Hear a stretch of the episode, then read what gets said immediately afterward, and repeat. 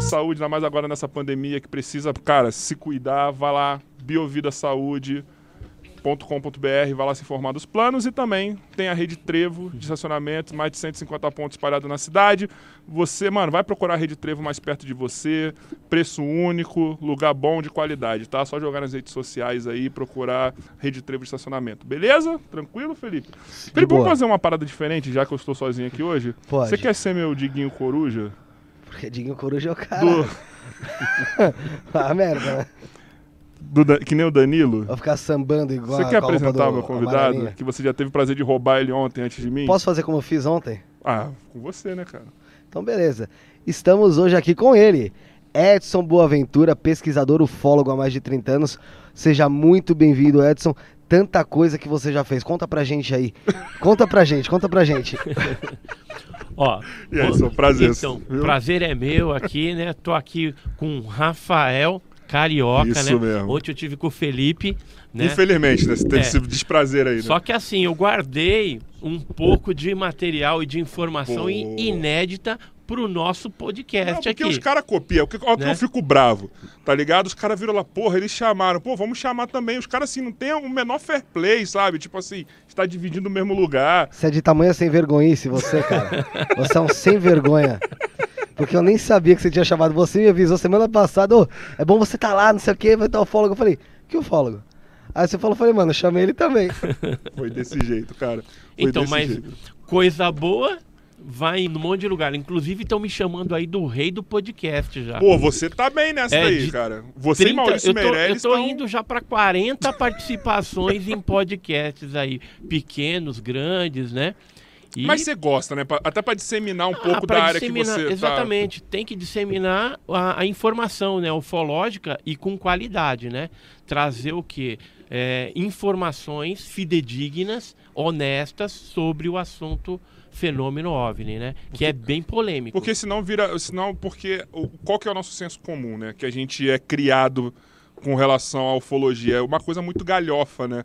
E, sabe, o que a gente tem é, é, é, é, filme. Quando você fala de um ufólogo, o cara fala que é o cara da anteninha de, com um chapéuzinho de alumínio, tá ligado? Uhum. Então a gente não sabe que. Muitas vezes a gente não sabe que é uma ciência mesmo, que tem um estudo, que tem. É, é uma pesquisa muito, muito séria, né, Edson? Oh, na verdade, você falou ciência, né? É. Ela não chegou ainda ao ponto de ciência. A gente é, interpreta a ufologia como uma paraciência. Tá. Por quê? Porque ela depende para ser estudada, ser compreendida, é de outras ciências oficiais, tipo Entendi. astronomia, geografia, matemática, enfim, é, você precisa de outras ciências para poder entender o fenômeno. Então, é, a gente percebe que hoje a ufologia assim ela está ganhando mais espaço, principalmente aí é, você deve ter visto aí na mídia mundial os Estados Unidos, Sim. né, tava para lançar aí um relatório, tal. Então a, a, a, mídia noticiou essa informação porque havia um, uma expectativa dos Estados Unidos estar de repente liberando aí mundos e fundos a respeito Eu já te perguntei em off, em off. Mas você acreditava que ia soltar? Não, eu não acreditava que os Estados Unidos iriam, vamos dizer assim, assumir que extraterrestre existe, alien existe. Isso daí não. Mas eu entendia que por trás dessa estratégia do ex-presidente Trump ter pedido a liberação, né? Ele, na verdade, ele, é, junto com o Congresso, pediu que fosse feito um grupo de, de estudo é, uma força-tarefa para poder tirar dos arquivos de inteligência do Pentágono tudo aquilo que dizia respeito a OVNI. Na verdade, eles nem usam mais esse termo OVNI, lá que seria UFO, né? Unidentified uhum. Flying Object.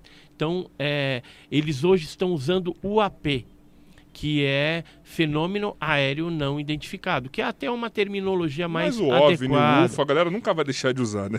Não, é, porque popularizou. Disco voador, é. OVNI, então não tem jeito. Mas o que, que eu esperava? Que eles liberassem pelo menos alguma coisa. Uhum.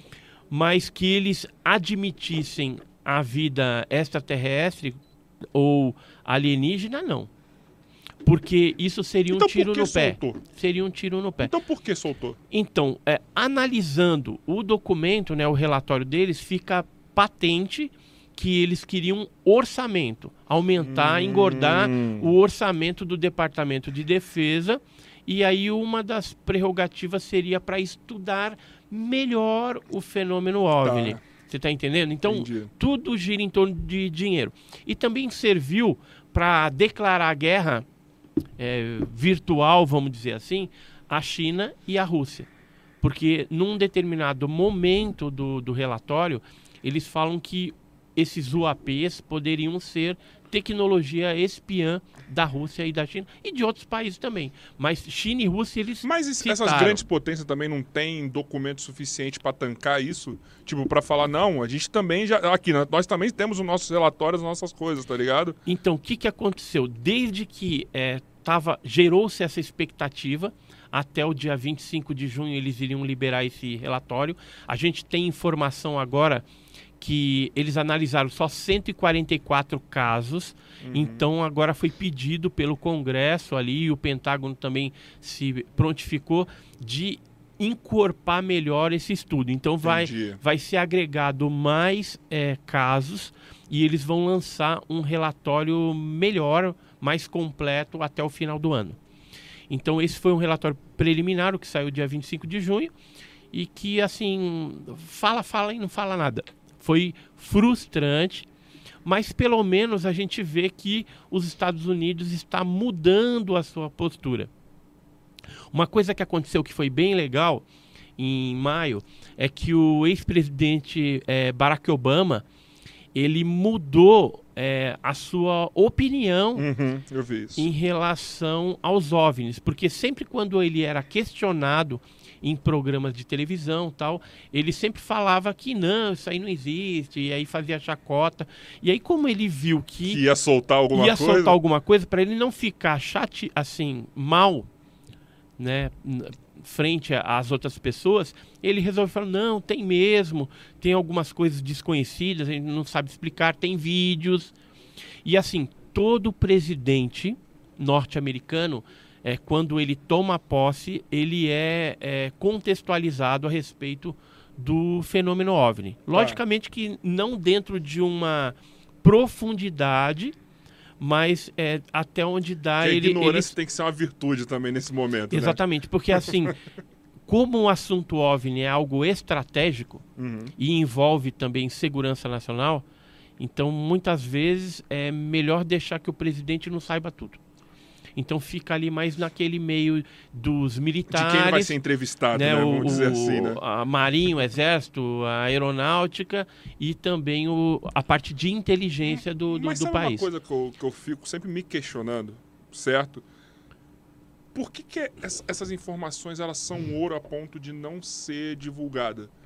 Tá ligado? Tipo assim, é que nem a gente vê nos filmes que, tipo, se você solta uma informação, o público vai ficar em histeria, vai, tipo, mudar. É que nem aquela história. Se você pega um cara dos anos 60 e joga hoje, o cara entra em colapso é isso, tipo assim, a galera não solta pra, pra, pra não entrar em colapso, são acordos que tem que, tipo, de, sei lá, de cavalheiros entre as potências, que isso tem que ficar escondido, ou tem que ficar escondido a ponto de fazer a engenharia reversa da parada. Por que que não, por que que não solta? Por que que man- mantém segredo, você acha? Então, existem vários fatores. Uhum. Um dos fatores é esse que você falou, a geração de pânico. Porque o pânico aí poderia ser de difícil controle. Mas hoje geraria Do- dos pânico, mineiros. com tanta Eu, eu acredito, aí. depende, né? Se, se, por exemplo, soltassem naquela época do, do caso Varginha, em 96. Sim. Olha, tem um bichinho aí, a gente não sabe o que é tal, e tem gente que encostou nele e morreu. Você acha que não vai gerar pânico? Com Sim. certeza geraria um pânico generalizado, né? Todo mundo desesperado, se trancando. Ah, Por conta de um vírusinho aí, né? O pessoal já fica tudo louco, né? Trancado dentro de casa, isolamento social, gente máscara, tá vendo, né? álcool gel para tudo quanto é lado, né? Então, é, você vê que o, o, o assunto OVNI, e aí é, a gente indo para a parte de tripulante, de, de criaturas, é, você tem a questão também, poderia vir um vírus de fora que poderia ser fatal. Como aconteceu, por exemplo, no, na- no princípio da colonização brasileira, que vieram os portugueses para cá tal, tiveram contato com tribos indígenas e aí foi dizimado por conta de, um, de doença, resfriado, coisas que é, aquela civilização não tinha uma proteção para aquele tipo de vírus, embora fosse algo simples Uhum. para a civilização branca. Mas para os indígenas foi fatal. Então, isso poderia acontecer. Não só isso. Tem um outro fator, que é o principal, que é o da engenharia reversa. Eles querem ter essa tecnologia para aplicar em tecnologia secreta, eh, bélica também, para dominar outras nações. Existe também a questão religiosa, Religião entra nessa? religião entra, porque é assim, a partir do momento que algumas religiões que for aberto, né, fala assim, olha, extraterrestre existe, alien, estamos sendo visitados já há muito tempo, tal, então aí, aí o que, que vai acontecer? Algumas religiões que pregavam nas suas doutrinas que o ser humano está sozinho no universo, é só ele, único e exclusivo, Terraplanista sofrer muito nessa também, né? ah, com certeza. então o que, que aconteceria? Esse pessoal ficaria é, é, se sentindo assim traído na sua fé, né? Na, na sua doutrina ali. Então é, esse é um outro fator. O outro fator é o fator de segurança nacional. Então hoje você e eu pagamos impostos para os militares e setores de segurança pública em troca de uma segurança nacional aí, Uhum. Que não existe em relação ao OVNI. Então, a Tá. partir do momento que eles admitirem isso, qualquer eh, civil que paga imposto, que se sentir lesado no encontro imediato com eles, por exemplo, uma abdução, aí o cara volta todo lascado, queimado, né, com alguma doença de repente irreversível, marcado, ou, ou foi eh, retirado amostras dele, eh, óvulo, por exemplo, da mulher. Então, assim, há uma, uma agressão, uma invasão Uhum. à, à privacidade daquela pessoa. Ela se sentindo lesada, ela poderia entrar com um processo contra os órgãos públicos Caralho, e ela sabia ganharia uma grana federal ali. É, nos Estados Unidos já existem vários processos é, de pessoas que foram abduzidas e que se sentiram é, prejudicadas porque não tiveram a, segurança. Mas já teve alguma causa ganha então, dessa? nenhum. Ganhou por quê? Porque o, o Tá. governo norte-americano não assume a existência do Mas não fenômeno tem nenhum acordo debaixo dos panos, nenhum registro desse. Não, assim. não tem, não tem. É, tem um caso, por exemplo, que aconteceu nos Estados Unidos, é o caso da é, Cash Landrum. E eles tiveram bem próximo e expostos a um objeto voador não identificado. Em volta desse objeto tinha helicópteros negros, que depois eles identi- identificaram como sendo helicópteros militares norte-americanos.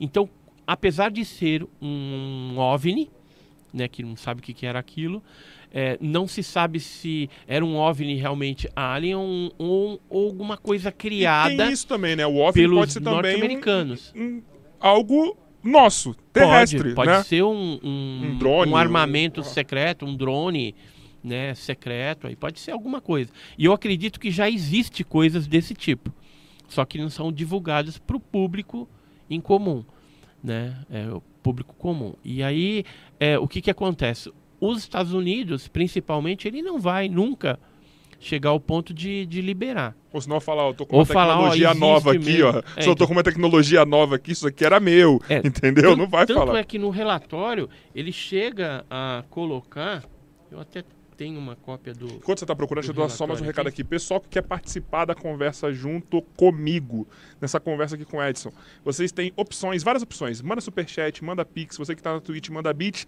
E desde ontem começamos com áudios no WhatsApp. Então vocês podem mandar o áudio- áudio no WhatsApp aí. Nosso diretor Emerson Joy vai mandar no chat o número e o link. Se vocês quiserem também entrar no nosso grupo do, do, do WhatsApp, vai lá, tá? Manda que no, daqui a pouco a gente vai vendo aí. É certo? teu número esse daí? É meu número. Pessoal? É.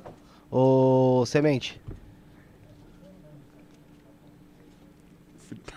Aqui achei.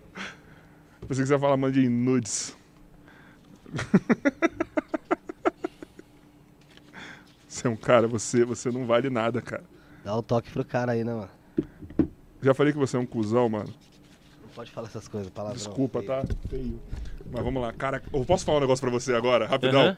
Quando eu via você, tipo, nos programas, quando eu vi você no Flow, falei, caralho, eu só quero que ele bote os negócios. Eu vou me sentir importante a partir do momento que você tá mostrando isso daqui. Porque eu sempre quis ver, eu falei, cara, eu quero ver aqueles documentos, cara. Eu quero ver aquelas coisas. Então agora você Não, mostrando você isso vai- pra mim. vai ver uns eu tô me negócios aqui sentindo legal. muito importante. Agora, eu acho que é o viés de validação que eu tô fazendo um podcast, ele mostrar os documentos pessoalmente pra mim, cara. Ah, isso é legal. E tem bastante coisa legal aí mesmo que eu vi antes que você. Você quer dar spoiler? Aham. Ó, tem. Viu? Viu, Rafael? Então, Ah. no relatório preliminar que saiu, eles já falam aqui, inclusive, de uma possibilidade que poderiam ser drones também. Sim. drones sim. espiões. Esse aqui eu. E, e- e eu, né, sou eu tinha essa percepção de que o governo norte-americano ele não dá ponto sem nó. Quando ele falou que ia liberar alguma coisa, já é também uma, uma forma de eles estarem falando para os outros países, ó, a gente também vê algumas coisas aqui. E de repente ele vai estar mandando o drone dele espião para algum outro país e o país vai ficar pensando que é OVNI. E na verdade é uma tecnologia terrestre Tudo de estratégico, espionagem. né? Estratégico. Então, é, tudo é, tem alguma coisa por trás. A gente tem que ser é, esperto, inteligente, para poder perceber essas nuances Mas aí. como fica a comunidade da ufologia? Vamos lá. Eu- Ó, eu vou te perguntar uma coisa antes de perguntar isso aqui mesmo. Dentro da comunidade da ufologia, você deve existir várias linhas de, de ação, né? Tem os mais tranquilos, os mais extremos. É... Primeira coisa que eu quero te perguntar, como que são essas linhas? Por que eu tô te perguntando isso? Para depois perguntar qual que foi o efeito disso aqui na, na, na comunidade de vocês, entendeu? Entendi. Até para contextualizar pra galera. Ó, a ufologia, ela atualmente está dividida em ufologia científica. Tá, Tem uma galera que é ufologia mística, tá. que eu não, não coaduno com isso. O meu viés é mais científico. Tá. Tem aqueles esotéricos, né? Tem os doidão que se acham os representantes dos extraterrestres na Terra, embaixadores, né? Então tem, tem de tudo, cara. Tem, é, assim, dá pra você dividir em duas, em duas facções. A viagem na maionese, que tem, e o pessoal que é mais científico e quer trabalhar de forma Vamos dizer que são os correta. mais céticos. Os- é, não é O que pessoal seja cético. Que Quer é, provar que, que, que- é, ele, ele quer estudar. Tá. Ele quer estudar, pesquisar. Não é aquele cara que eh, acredita, simplesmente por acreditar. Aparece um, fu- um fulano lá, filma, por exemplo, um drone, joga na, na internet e daqui a pouco aparece aquela garela crente que fala assim: Ah, é um disco voador. Esse veio de Ah, Orion eu- eu- e tem um ser lá dentro Eu tô em chama... alguns grupos de UFO já faz um tempo, desde antes de você vir. A coisa mais comum de eu ver é o pessoal ver a Starlink Ah, sim. E falar que é UFO. Assim, é, é a coisa que mais tem nos grupos. Então o Olha. pessoal confunde, né? Ver aquela, aquele trenzinho luminoso no céu. Eu recebi um monte de vídeo. É. Não, também, Starlink é o que assim. mais a galera confunde. É, o pessoal não sabe, né? Não olha pro céu, fica olhando pro celular. Né, a galera É. briga nos comentários. Tipo, não, isso aqui não, é isso daí, não. É, porque é, né? Não, só pode ser, não existe. É, lógico que existe. É o satélite Starlink do Elon Musk, né?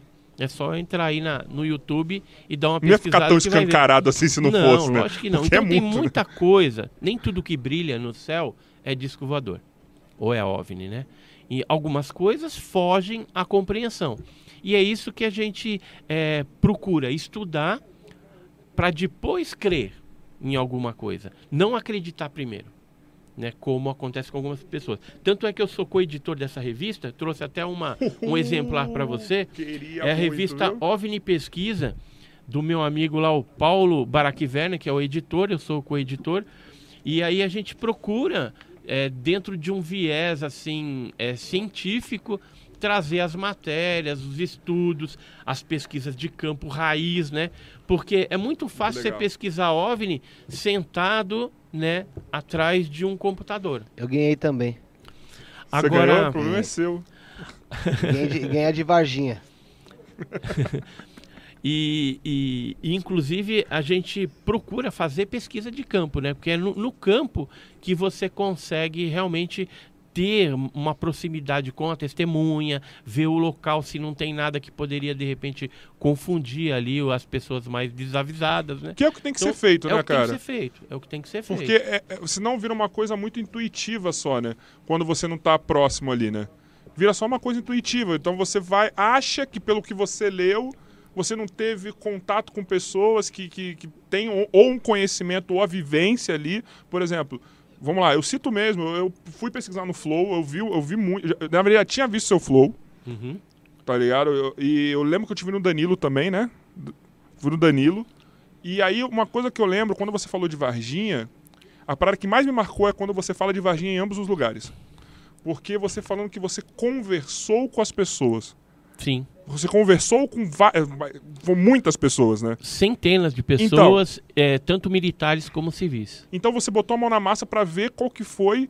O Porque- que aconteceu? Porque uma coisa é você falar no telefone, você não, você não tem noção de, do, do como é a pessoa. Então ali você podia ver se a pessoa tava mentindo. Sim. se ela tava falando a verdade, entendeu? Se isso con- contribuiu ou não. É, na hora que a pessoa está conversando, você vê a emoção. É porque quando ela é, rememora o que aconteceu com ela, é, parece que todo o sentimento ela, ele aflora também no momento do avistamento. E você ver uma criatura daquela diferente que apareceu em Varginha é algo realmente assustador para Não, se você me algumas perguntar a pessoas. primeira vez que eu vi o Felipe, mano, também eu fiquei meio. É, tem algumas pessoas no metrô aqui em São Paulo Porra! também que, Hoje mesmo, mano, eu que vi um. parece ET, né? Tá de piadinha, que aí eu solto coisa esse horário aqui não pode. Você parece o ET Bilu, mano. É, eu vou Se te, eu mostrar, eu falar. vou te mostrar. Bilo Teteia. Mas sabe o que, que é mais interessante da, da ufologia? É a parte de radarização, por exemplo, porque quando ocorre a radarização, significa que o objeto é concreto. E se for um OVNI realmente, pô, o negócio tá lá, é real, concreto, não tem como. Mas teve uns aí que teve a radarização, mas não viram nada, né? Não teve? Não, quando tem a radarização, Ele- do visual é porque o, o objeto ele é concreto. Tá, mas. Mas ele pode estar na invisibilidade? Pode. Ah, então. Pode. Entendeu? Porque já aconteceu isso. Olha, tá radarizando aqui. Ele pode ser duas coisas. Pode ser um objeto voador não identificado real, que apareceu no radar, mas está na invisibilidade, então visualmente você não vê. Mas pode ser uma anomalia magnética, Entendi. que aí não tem nada a ver, é assim, um defeito no, no sistema, no escopo de radar. Que aí é complicado. Se você ter é, problemas assim de anomalia magnética, pode causar muito é, acidente aéreo. É, tanto é que. eu- é, lembra aquele caso de maio de 86, quando a Força Aérea Brasileira mandou caças de interceptação para mais de 20 Que foi a noite OVNIs? dos OVNIs. A noite dos OVNIs, isso. Então, que, que aconteceu na, naquela noite lá? Foram detectados em vários tipos de radares. E aí houve um- uma hipótese de que poderia ser anomalia magnética no, no radar. Mas imagina, estava tudo dando defeito, então radar de Pô, mas terra aqui em São a Paulo, bordo teve da, no Rio também, caça. não teve? Teve no tipo, Rio, São José dos Campos, São Paulo. E depois se espalhou, né? Foi uma onda que iniciou no dia 19 de maio de 86 e persistiu até o dia 29 de maio de 86. Foram 10 dias de invasão. Cara, que, no mas Brasil. isso realmente foi, porque assim, é, é- é muito absurdo. É assim, eu vou te falar que eu sou cético, talvez um pouco, acho que você ser cético, um- cético um pouco é, é muito legal. É tá ligado? saudável, é saudável. É saudável, é saudável, mas assim, tem coisas que, que, que, que no- nos chegam sobre eventos com OVNIs, enfim, com situações dessas que nos fazem pensar. Essa da- Noite dos OVNIs, assim como o caso também de Varginha, o, o da Noite dos OVNIs pelo, pelo que aconteceu, né? Foi, foi uma movimentação muito grande, né? É, uma E- e de Varginha, movimentação muita gente. militar, né? É. Muita gente vendo. Teve uma escola é, da aeronáutica, escola de especialistas da aeronáutica de Guaratinguetá, que mais de 2 mil, mais de 2 mil militares, professores, alunos, observaram aqueles objetos voadores não identificados naquela noite de 19 de maio. Ou seja, um contingente de mais de 2 mil pessoas viram o fenômeno. E o que, que aconteceu antes deles verem? Deu um blackout na região, inclusive na instalação militar, na escola ali. Então, é, foi algo que foi presenciado por um contingente muito grande e pessoas com bastante credibilidade. Um militar, pô, não, ele sabe o que que ele tem na frente dele. Se é um, se é por exemplo um, um armamento tem treinamento para isso, tem né? treinamento para isso, horas de voo, né? E sabe o que aconteceu? Naquela época foi um negócio chato. A comunidade científica, né, astrônomos, por exemplo, como o, o Mourão, né, ele é daqui de São Paulo, né, naquela época tal, ele veio a público dizer que os militares confundiram reflexo de Vênus na asa do, do, do avião. Ou seja, você acha Qual que é que o sentido disso? Eu não sei mesmo, assim, isso que eu eu tô não perguntando. sei o que, que o Mourão, o que, que ele tinha fumado, entendeu? Que ele devia estar muito doido, devia ter fumado umas estrelas cadentes, né, Pra falar um negócio desse. Ou, sei lá, ou de repente é, alguém Ele quis dar uma explicação muito absurda pra um negócio muito é, para um absurdo. negócio que não tinha como. E os militares já tinham falado publicamente na televisão que tinham avistado, tinham perseguido, que o negócio estava lá, foi radarizado. Os Estados Unidos também entrou em contato. Tem hoje documentos é, do DIA é, falando a respeito desse caso de maio de 86. Ou seja, sempre quando acontece alguma coisa é, importante envolvendo OVNIs em território nacional, os americanos vêm e botam o dedinho.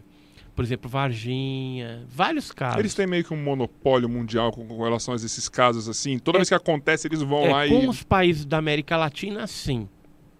Alguns países da Europa, é, a África, mas é, quando chega por outro lado, Rússia, China, tal, aí eles não não têm acordo.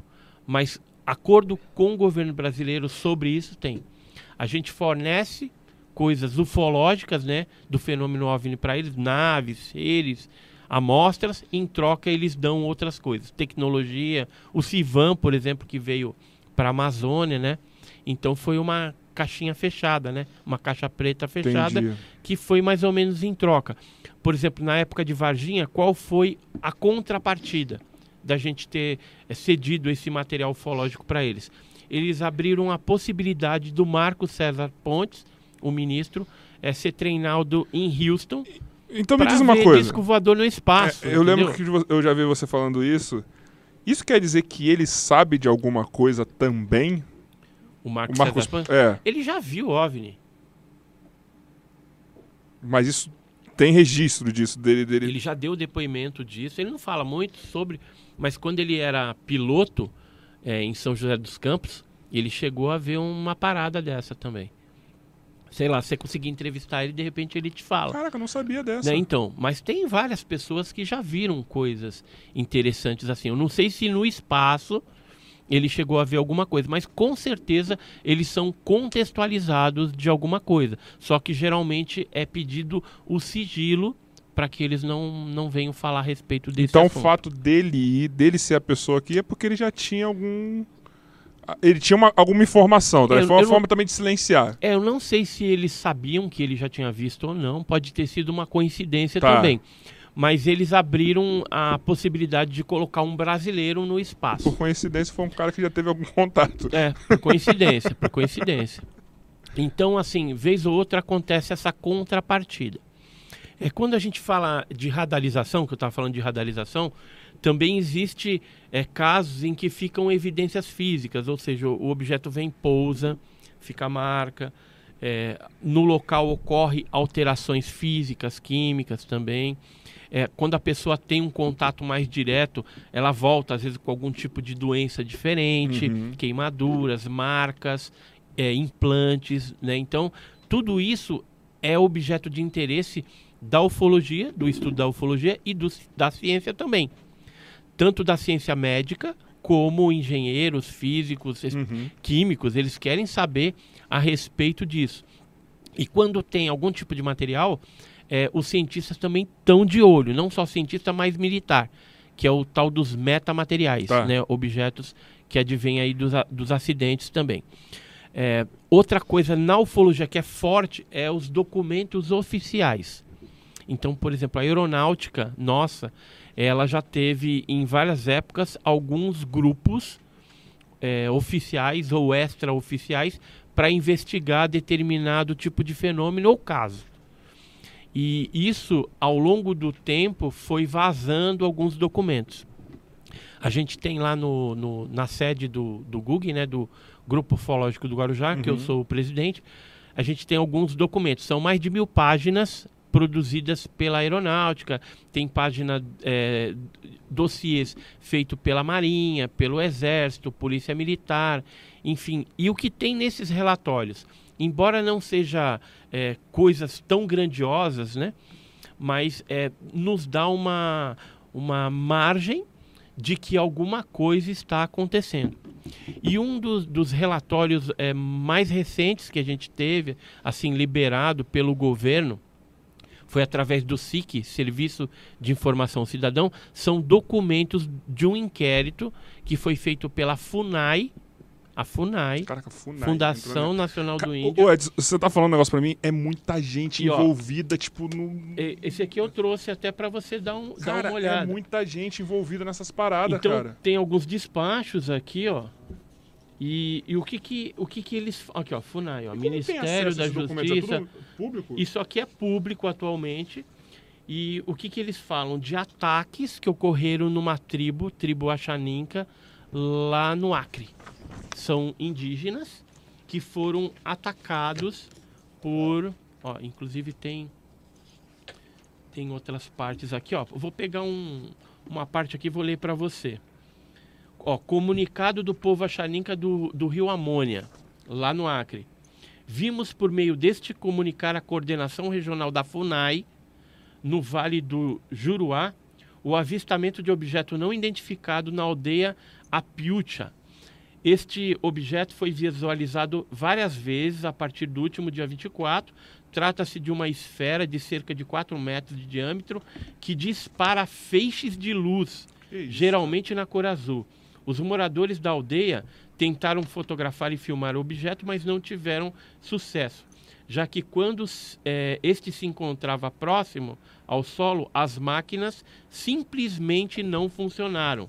As imagens fotográficas foram conseguidas apenas quando o objeto estava distante. No dia 24 corrente, feixes de luz disparados pelo objeto acertaram algumas pessoas uma mulher atingida, inclusive, teve o episódio de aborto. Ela estava grávida e teve um aborto. Todas as pessoas atingidas, três no, local, no total, encontram-se neste momento enfermas, apresentando dor de cabeça e desequilíbrio sensorial. Uma delas sente o corpo em choque graças ao trauma. A comunidade está preparando o relatório circunstanciado com as fotografias e melhores informações para apresentar à FUNAI. De todo modo, solicito à FUNAI que intervenha junto à Polícia Federal e ao Exército, Exército Brasileiro, para tomar uma medida de observação para a identificação do objeto, já que a comunidade encontra-se em estado de insegurança. Edson, o Mário Lima está assistindo vocês aqui também. Opa, um abraço aí, Mário Lima. É o pastor Mário Lima. Pastor. Oi? Ah, inclusive o, o, o pastor Mário Lima, ele é meu mestre de teologia. E hoje ele está fazendo aniversário. Pô, parabéns então, aí, um Mário. parabéns aí, parabéns, pastor Mário. Mário Lima. Parabéns, viu? Tudo de bom. E um dia queremos você aqui também. Vamos falar de teologia. É, então, queremos e, trazer. Ele sabe demais. Aí, o pastor Maruim pode trazer Eu ele aqui. Eu quero muito trazer o ele, pessoal. Ele entende, ele já leu a Bíblia mais de 300 vezes. Até, imagina um cara ler a Bíblia, não só a Bíblia, né? Ele conhece Não é só ler, entender sobre então, né? tudo. Então a gente, até essa parte de ufologia, de astronomia na Bíblia, ele manja, cara. Sabe de tudo. Mas tem muita ligação? Tem. Pior que tem. Inclusive eu trouxe aqui um negócio interessante para você, é que geralmente o pessoal da ufologia fala que a visão de Ezequiel né, do profeta Sim. Ezequiel na Bíblia, que está lá no, no capítulo 18, é, que poderia ser uma nave. Agora, a gente, assim, algumas pessoas que não fizeram teologia, então não tem um, um conhecimento é. profundo. Mas pelo que você vê ali, é, poderia ser uma nave, né, aí fica a dúvida. É, o profeta Ezequiel, ele era meio, assim, a tradição diz que, que ele era meio, é, é, tinha muitas visões. É como se fosse um, um esquizofrênico. Uhum. embora ele tinha visões do mundo espiritual, tal. O mundo espiritual pode copiar o fenômeno ufológico? Até pode, né? Um, pelo menos é, é um, uma teoria. Mas o que é interessante nessa história todinha do profeta Ezequiel que eu queria colocar para você aqui, de primeira mão, isso eu nunca falei em podcast nenhum. Chupa, Felipe! Chupa Flow! Isso aqui eu nunca falei e nunca trouxe. É, que tem um engenheiro da NASA chamado Joseph F. Blumrich que ele escreveu esse livro da, sobre a nave de Ezequiel. Na verdade, o que, que ele fez? Ele pegou a visão de Ezequiel e ele construiu esse objeto tecnológico e patenteou isso para a NASA. Isso naquela época, em 1968. Cara, isso parece um drone de. Então, lembra um, Um um, um disco voador. Aí, é, eu, lembra aí, um eu vou te, voador, um. aí eu vou te falar, porque, porque existem é, naves que já foram observadas que lembram uma pera invertida. É, mas não tô nem falando da pirâmide, todo. tô falando assim, vamos lá, pode ser loucura minha, né? Mas isso daqui é muito moderno, assim, também, né? Tipo, é, é totalmente fora do, do, do, do contexto da época, né? Exatamente. Aqui, ó. O, o desenho que ele fez, patenteou. Agora, o que, que é curioso de toda essa história? Em 1973, em Cocoyoque, no México, foi fotografado um objeto, Caraca, que absurdo. entendeu? Por, por pessoas lá, isso em 73, em Cocoyoque, no México, que lembra muito essa nave, que fala nave de Ô, Ezequiel. pessoal, quem entrar no grupo do WhatsApp, tô- quando acabar os esse podcast hoje, E- eu vou lançar essas imagens lá, viu? Então vou tirar a foto agora e vou lançar no grupo do WhatsApp, depois entrem lá. E, e essa daqui é um outro objeto também que é muito parecido né, com, com a visão de Ezequiel, que seria é, um objeto visto por dezenas de pessoas em Portugal em 1990. Cara, que é igual. Entendeu? Agora, agora sim, isso foi feito, esse protótipo dele, na década de 60. Essas fotografias, elas foram tiradas posteriormente. Não dá pra ter drone. Então, então assim, será que já é, já é algum tipo de tecnologia? Mas será que naquela época... Então, ou será OVNI que É. tem esse formato mesmo? Então é muito curioso. Agora a Bíblia de, é assim, ela traz no seu contexto alguma informação ufológica? Os 66 livros, como a gente conhece a Bíblia? Que eu vou perguntar, dá pra misturar a Bíblia com ufologia? Então, não dá, porque a Bíblia é específica Ok. né, para salvação. Mas tem alguma coisa lá que poderia sinalizar que tem alguma coisa de ufologia? Não tão claramente, mas Tá. os livros apócrifos, que são aqueles que não foram utilizados na Bíblia, por exemplo, é, o livro de Enoque, por exemplo, ele já traz no seu contexto seres que poderiam ser interpretados como tripulantes Tá. dos OVNIs. E aí eu vou te mostrar uma outra coisa também bem, bem curiosa. Deixa eu só achar aqui. Aqui. Que é o seguinte. é, com relação à Bíblia, né? Ah, Aliás, com relação a livros antigos, exceto a Bíblia. Ixi, acho que eu não trouxe esse aqui. E olha. Não pode. Pera aí, que eu. Chupa, Rafael! Pera aí, pera aí. Deixa eu ver aqui se meu diretor mandou alguma Eu ia coisa falar pra pra você, mim. Rafael, não precisa botar nada na câmera aqui, não. Eu que o pessoal eu já viu tudo ontem. esse. Tava Então mudo, você não- teve hora que tava mudo o som aí, é? Não. Ah, parece Não, que tá Tava, não, não, foi na hora que tava abrindo, que tava só Ah, vocês. tá. É, Olá, Rafael. não precisa mostrar as coisas na câmera, Rafael, que o pessoal viu ontem. O pessoal. Mas então, não tinha qualidade desse podcast aqui, tá? Então, perdão. A Ó. partir do momento que o Felipe não aparece e só fala, mano, já melhora a qualidade. Ah, tá. Ó, embora a Bíblia ela não traz claramente, os livros apócrifos, alguns deles trazem alguma coisa que poderiam estar mais claro ali que Tá. é ufológico. Mas se você pegar, por exemplo, outras civilizações, livros religiosos de outras civilizações, por exemplo, o Mahabharata, do hinduísmo brahmanismo, ela tem uma parte dele que fala o seguinte, que o Bhima, que era um deus lá, voou com a sua Vimana, que era um, um aparato meio é, é, triangular, num raio imenso que tinha o clarão do sol e cujo ruído era como trovejar de um temporal. Então isso está num livro religioso, né, o, o, o Mahabharata. O Ramayana, por Ó, Eu exemplo. vou soltar esse aqui na imagem, mas os próximos vai ser no grupo do WhatsApp, hein? Ó. Qual câmera, meu amor? Deixa eu dar dois minutos aqui. Tá. Ó, novamente aqui, hinduísmo, brahmanismo. Você pega a epopeia né, é, de Ramayana, então lá está escrito, e ele subiu juntamente com Kara para o veículo voador que estava decorado com joias e rostos de demônios. Este moveu-se com um estrondo semelhante ao trovão vindo das nuvens. Então tá aí a- as referências, tudo. Então você vê que é, alguns livros religiosos é, de outras é, civilizações, eles são muito mais claros a, a essa interação do fenômeno OVNI, né, ou de seres que alguns são tratados como demônios, outros como anjos, né, ou deuses, e que tinham essa interação com essa população.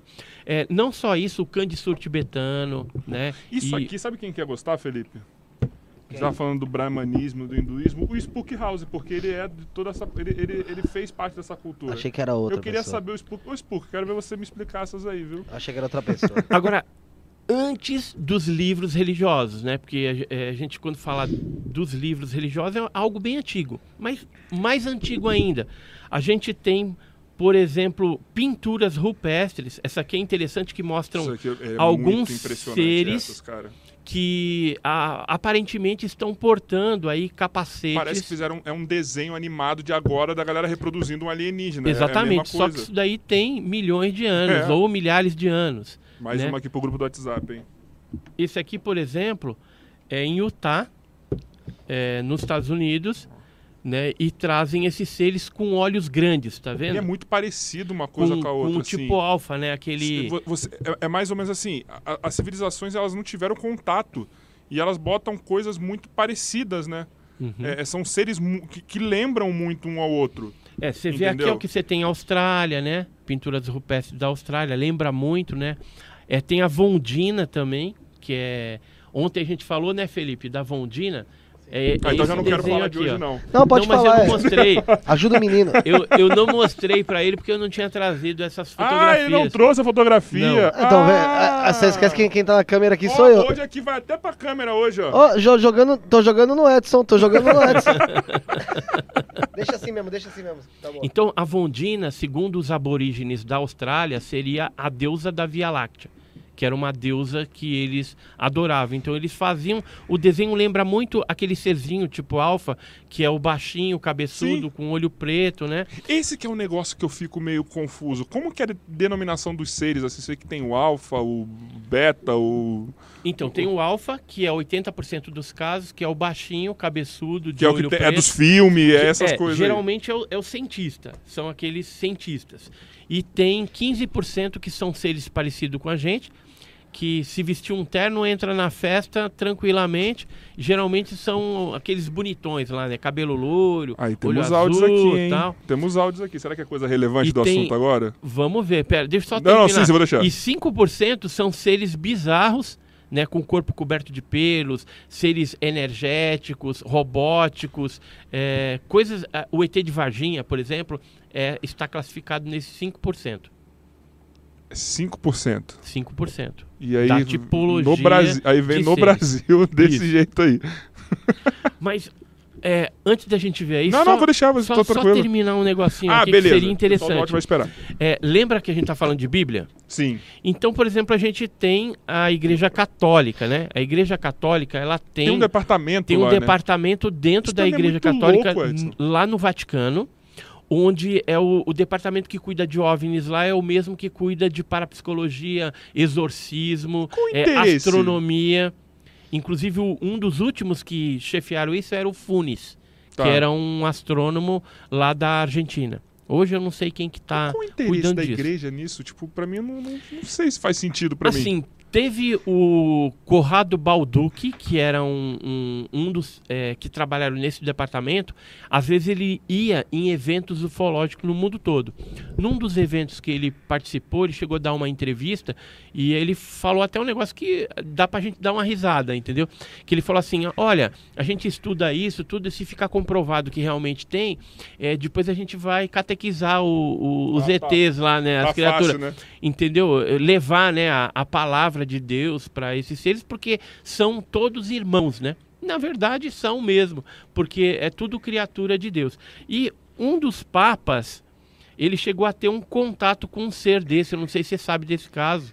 É o Papa João 23, ele estava no Castelo Gandolfo, na residência dele lá na Itália, e em 61, juntamente com o assessor dele, de repente baixou um OVNI, e ele eh, se aproximou, o assessor ficou um pouco longe, ele ficou conversando com o tripulante desse OVNI.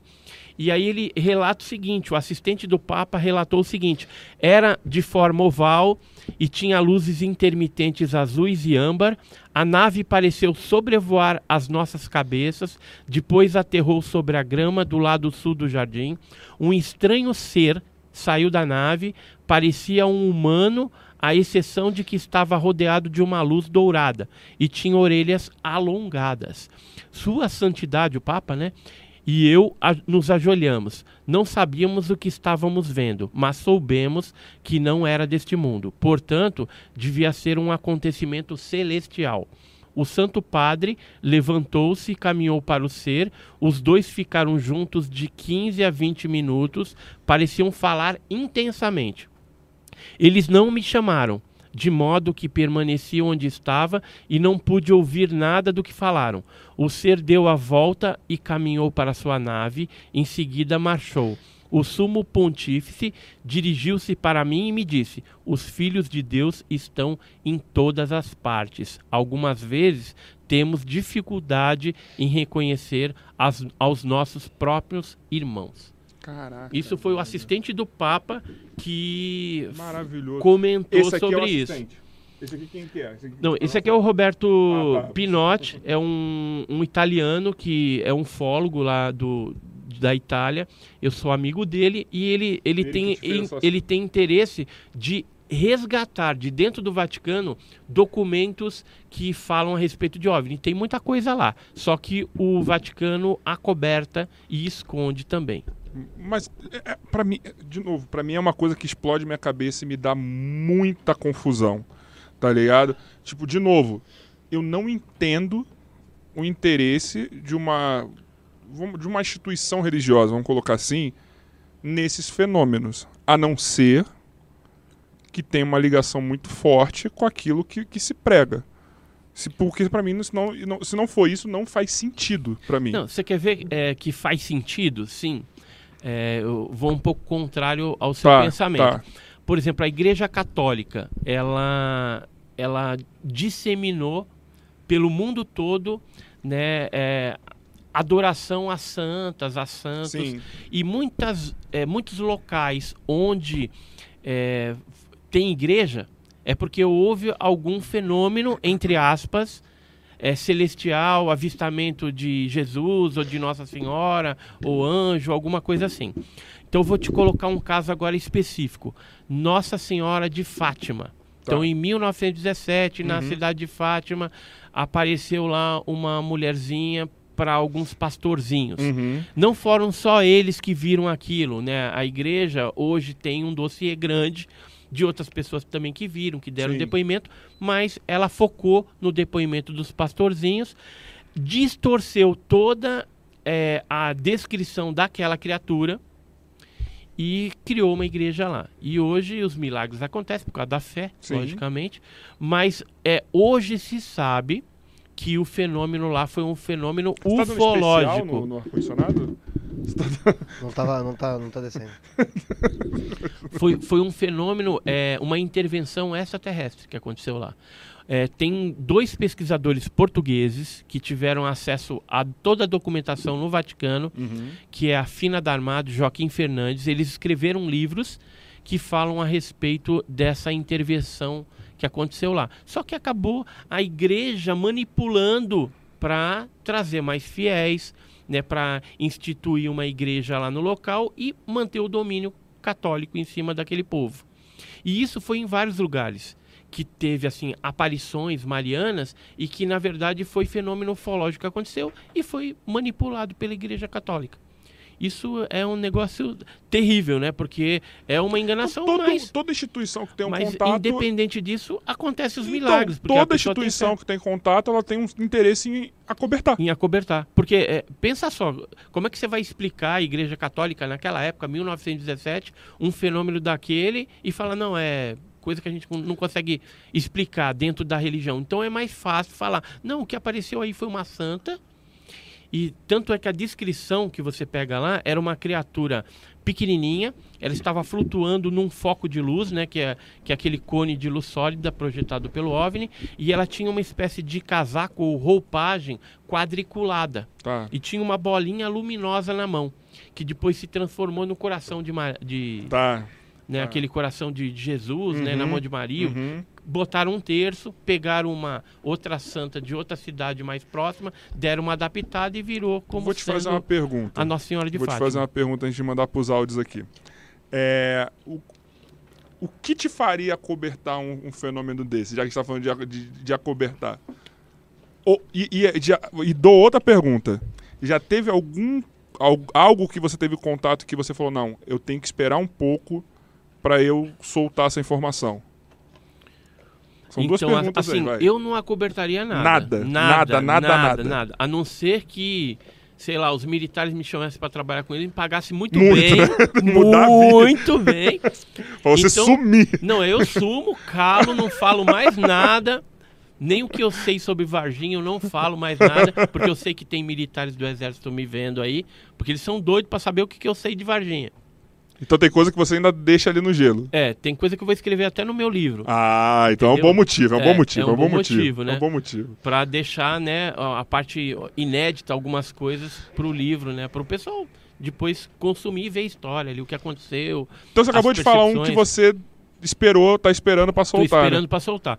Mas tem algumas coisas que é, eu vou te contar até esse caso. É, teve uma época na- nas pesquisas que eu me deparei com um caso que eu deixei na prateleira, que é esse caso aqui. Eu tenho esse livro escrito Alienígenas no Passado do Brasil e aqui ele traz é, 14 casos envolvendo tripulantes que ocorreram antes da era moderna dos discos Caramba, voadores. velho. E aí teve um caso que envolveu, foi um caso que aconteceu no Guarujá em 1946, então antes de 47, antes de se falar em disco voador, e que um disco pousou com janelinha, com três trenzinhos de aterrissagem, Mano. uma luzinha, e saíram seres de dentro do, do, do objeto que tinham uma característica muito sui generis. Era um- uma criatura antropomorfa Parece o Yoda. ela, ela tinha o corpo de gente e a cabeça felina, de gato. Então o que, que aconteceu? Quando eu fiquei sabendo desse caso, eu deixei na prateleira. Eu não, não vou sair divulgando uma coisa dessa, porque parece algo totalmente louco, diferenciado. Aí o que, que aconteceu? Com o passar dos anos, eu descobri falando com outros pesquisadores do Brasil e de fora, que haviam outros casos com essa tipologia. Então, por exemplo, em Itajubá, Minas Gerais, ocorreu um fato em 1967 com seres de mesma característica. Em Iporanga, no interior de São Paulo, em 96, um outro matuto lá viu um objeto desse que tinha uma espécie de um para-brisa e dentro ele observou dois seres. Os dois seres tinham aquela feição de felino, de gato, e tinha corpo de gente. Aí, em 1972, um ufólogo da Argentina me falou que tinha ocorrido um caso lá eh, na cidade de Santa Isabel, na Argentina. É um caso bem famoso, inclusive.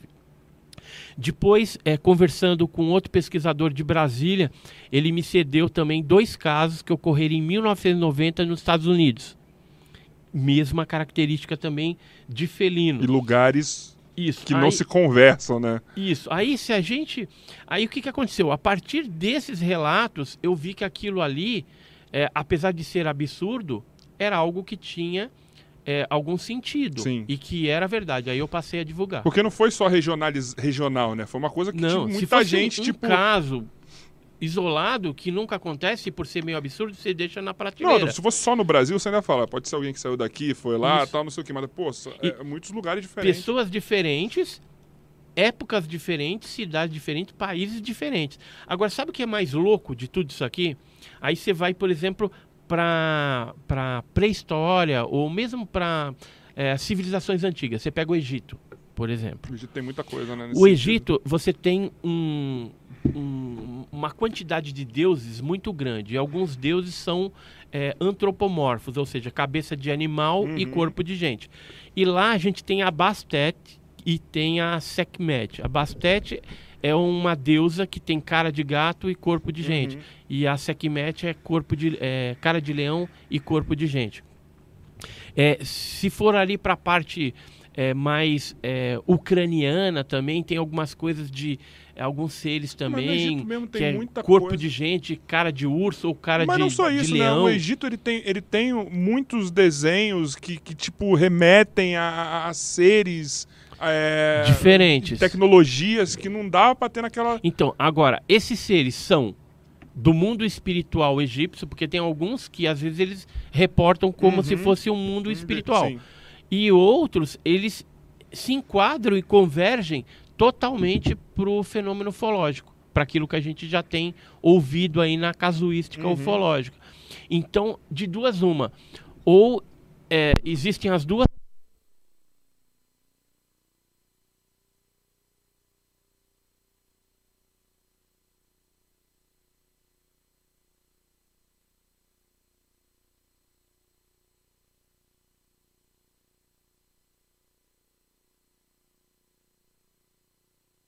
Tem várias tumbas. Tem uma tumba lá que é a KV9, é, que fala a respeito. é, toda a pintura que tem dentro dela, aqueles hiero- hieroglifos, né? Ela fala a respeito do mundo espiritual. E aí você vê, é, logo que entra assim e desce, na parte de cima tem alguns seres com capacete redondo. Tá. Só que aquilo ali, para os egípcios, é o mundo espiritual. A não ser que no mundo espiritual tenha esses seres também, entendeu? É, então Tudo é uma igual. coisa que, que acaba convergindo. Ó, por exemplo, a gente falou de igreja católica, né? Que Você vai na igreja, por exemplo, é, evangélica. Esse aqui é um ícone da igreja evangélica. É o Billy Graham, já falecido. Né? Ele foi um missionário, né? Sim, É, sim, evangelizou muita gente. No é, Midwest Today, né, que é um, um periódico lá dos Estados Unidos, em janeiro de 97, após a descoberta de um asteroide marciano e algumas especulações sobre a vida da Terra, esse evangelista, o Billy Graham, ele chegou a afirmar né, para esse Midwest Today. Ele falou o seguinte: acredito na existência de vida em outros planetas. Temos esta galáxia, a Via Láctea, e agora especula-se que existam milhões de galáxias e em cada uma delas trilhões de estrelas, planetas e tudo mais. Não posso imaginar que somos o único planeta em que É. exista vida. Acreditar nisso seria terrivelmente egoísta. Então você veja, um evangélico Mas aí, De com todo renome. respeito, parece Cid Moreira, não parece? Com parece todo respeito a ele, mano. é um, é um evangelista evangélico e que é, tem uma abertura é, em acreditar que possa existir outros planetas habitados. O meu pastor mesmo, eu, eu, eu sou da igreja Comunidade Cristã Renovo Celeste. E o, o meu pastor lá é o José Maurício Talão, pastor Maurício Talão. A gente teve a oportunidade de ver o fenômeno OVNI em duas ocasiões. Uma delas foi subindo o Monte Sinai, a gente foi numa caravana para Israel, Egito, e a gente viu o fenômeno lá. E eu cheguei a fotografar, inclusive, uma bola luminosa. Perguntamos para o beduíno egípcio o que, que era aquilo. Ele falou que era UFO, né? Que, é, que era OVNI, né? Que lá eles não sabiam que em noites escuras, às vezes aparecia aquilo, saía nos jornais lá como objeto voador não identificado. Então nós vimos nessa ocasião. E a outra ocasião, a gente foi para um culto lá em eh, Campos do Jordão. E depois que acabou o culto, ele falou assim: vamos orar lá, fazer vigília tal. Eu falei: ah, vamos. Subimos no monte. Eu, ele, o filho dele, que é o Leonardo, e o Wagner, que é o, o, dono lá da propriedade. Depois que a gente orou tudo, a gente só viu estrela cadente, não vimos nada. Quando a gente desceu na estrada, já estava voltando para dormir, né? Eu estava quase chegando do lado esquerdo, aí eu vi um objeto não identificado é, mudando de cor, fazendo uns movimentos estranhos. Aí eu peguei, dei um toque no, no meu pastor lá, falei assim, você quer ver um OVNI? Ele, ah, ah, OVNI? Eu falei, olha lá, ele, meu Deus, o que, que é aquilo, né? Aí negócio muito doido, assim, fazendo os movimentos em Campos do Jordão. E aí voltamos, né? O objeto depois foi embora. E até hoje ele fala comigo. Às vezes a gente anda no quarto, ele, ele fala assim para mim: Varão, o que, que foi aquilo que nós vimos lá em Campos, né? É, anjo não era aquele negócio, né? Não, não Pô, era muito. Anjo, ele, é... ele falou: se fosse um piloto de, de avião, tava muito doido, porque a, os movimentos que aquele objeto fazia. Então, assim, tem é, pessoas da igreja, da evangélica, que hoje já estão é, assumindo como uma realidade esse fenômeno. Outras é, preferem falar, não, é tudo demoníaco. Né? Porque tem também essa vertente, que uns falam, não, é demônio, demônio.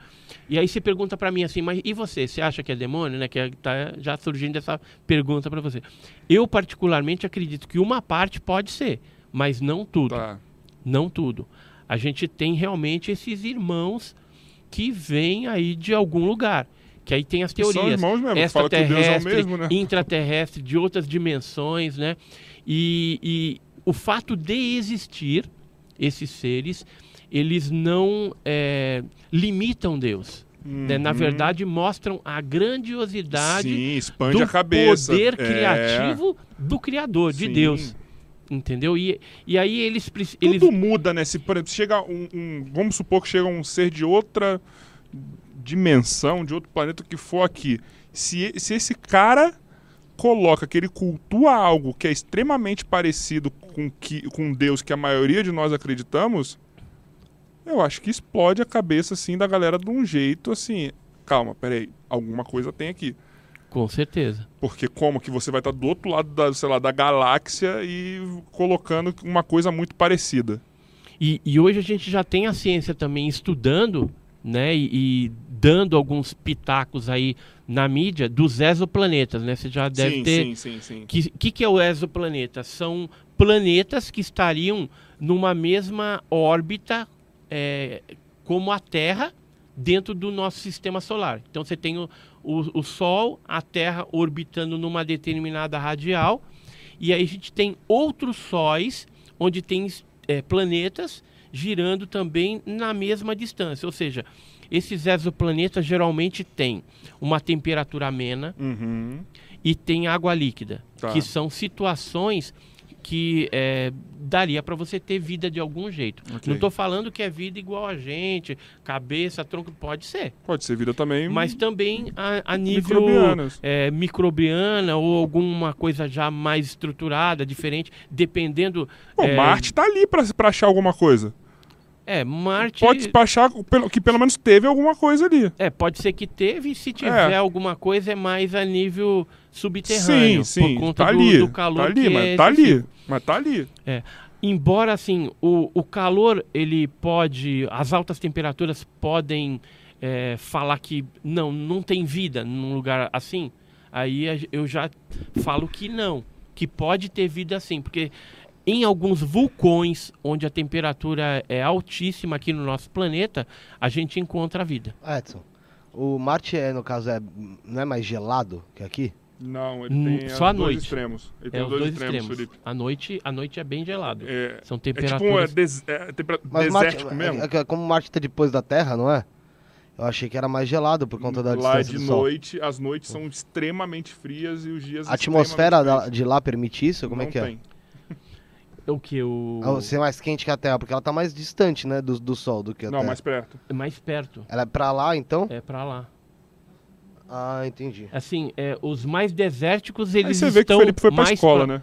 Não, Não, só ele, não- é- é- ele só inverteu. É, a- os mais gasosos, eles estão mais longe. Sim, sim. né? Então, Vênus, Vênus está mais longe, Urano, né? Agora, o, o Marte, ele tá para cá. E antes de Marte e a Terra, tem o que eles falam do cinturão dos asteroides. Sim.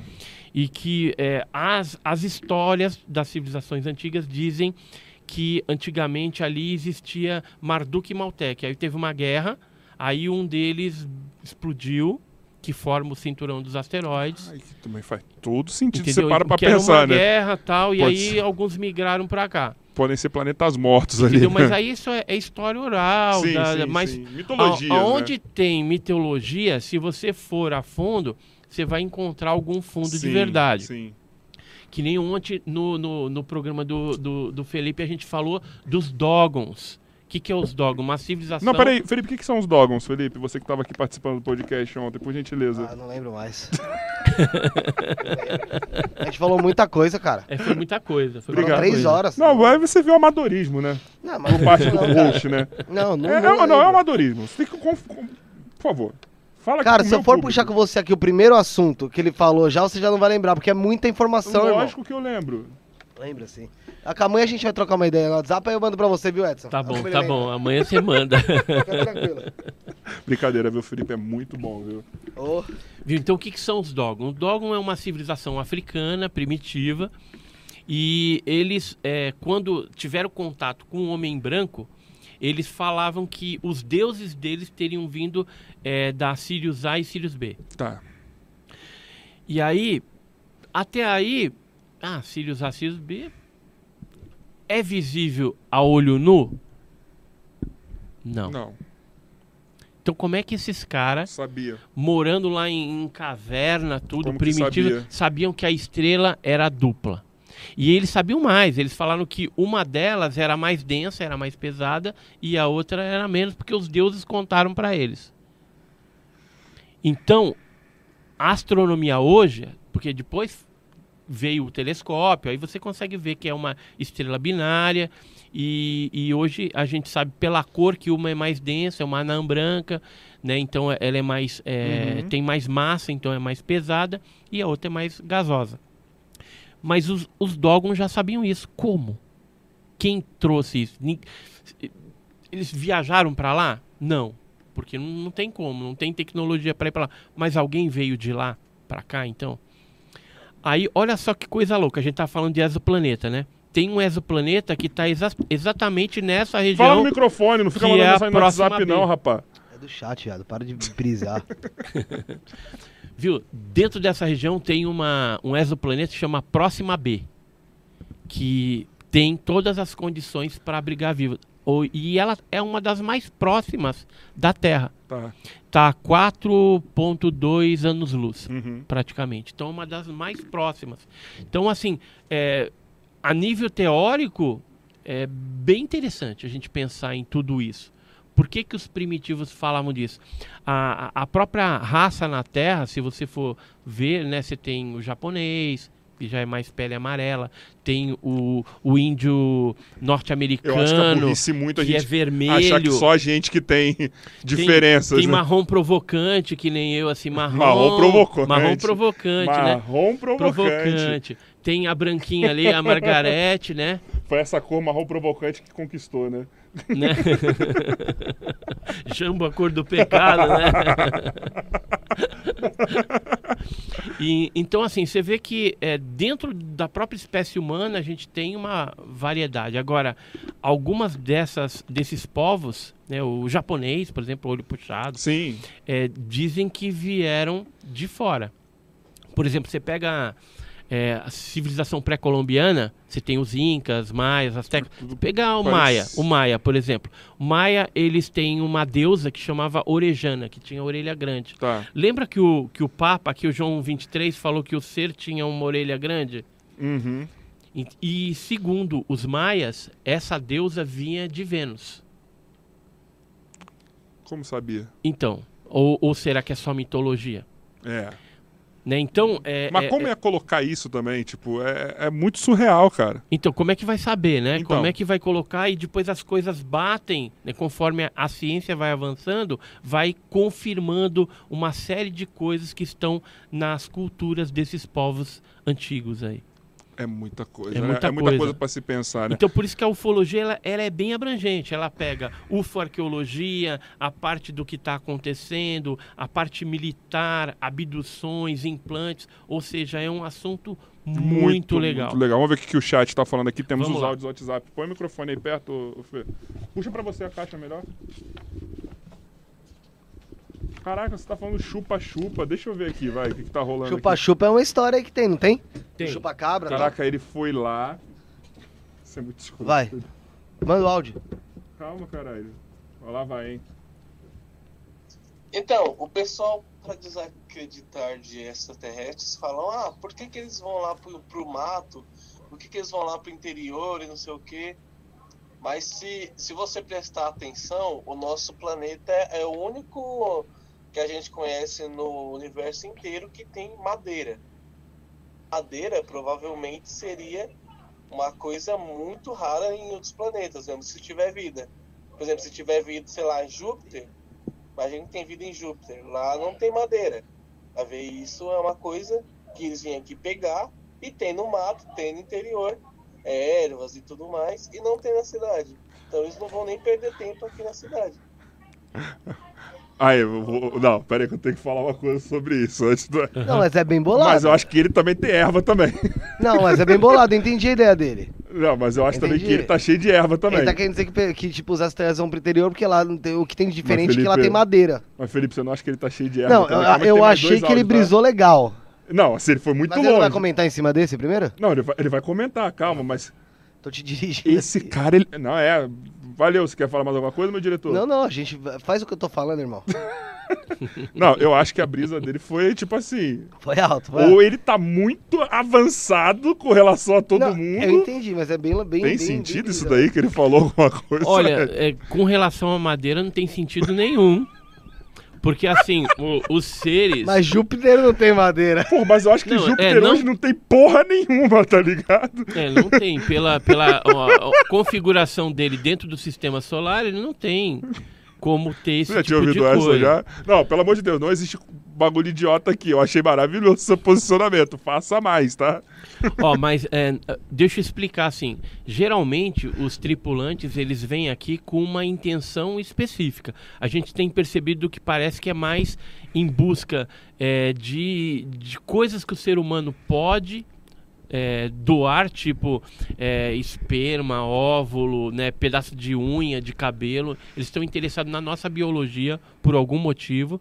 E não só isso, a parte mineral também, porque em locais onde tem muita jazida, por exemplo, de ouro, prata, chumbo, nióbio, areia monazítica, geralmente esses objetos estão Mas lá astronomia- e já foi visto é, seres coletando isso. Agora, coletar madeira eu nunca vi. Tem um caso que aconteceu no interior de São Paulo, O desmatamento mas, aí, mas é um, Quem é um diria, caso hein? isolado. Vai É que um o planeta dele já isolado. foi desmatado. Gente, ele- O pessoal culpando o Bolsonaro era tudo ET. Tava Então, matando a lá na Amazônia. Amazônia, né? Meu Deus. Como é que pode, né? Mas, mas tem um caso isolado na, na, na ufologia que aconteceu no interior de São Paulo, que os seres eh, foram observados, né? A nave pousada e os seres eh, pegando laranja e entraram para dentro da nave com as laranjas. Então, eh, o que que eles estavam in- interessados em que ali? Não na madeira, né? Mas no produto Mas da a laranjeira. astronomia diz que, assim, a astronomia diz que é muito particular a forma que a nossa vida aqui foi gerada, Sim. entendeu? E, tipo, pra, pra... Pode ser que em outros lugares foi gerada de uma outra forma, em outras condições, certo? Sim. Por- porque, assim, é muitas coincidências que aconteceram para o ser humano estar aqui.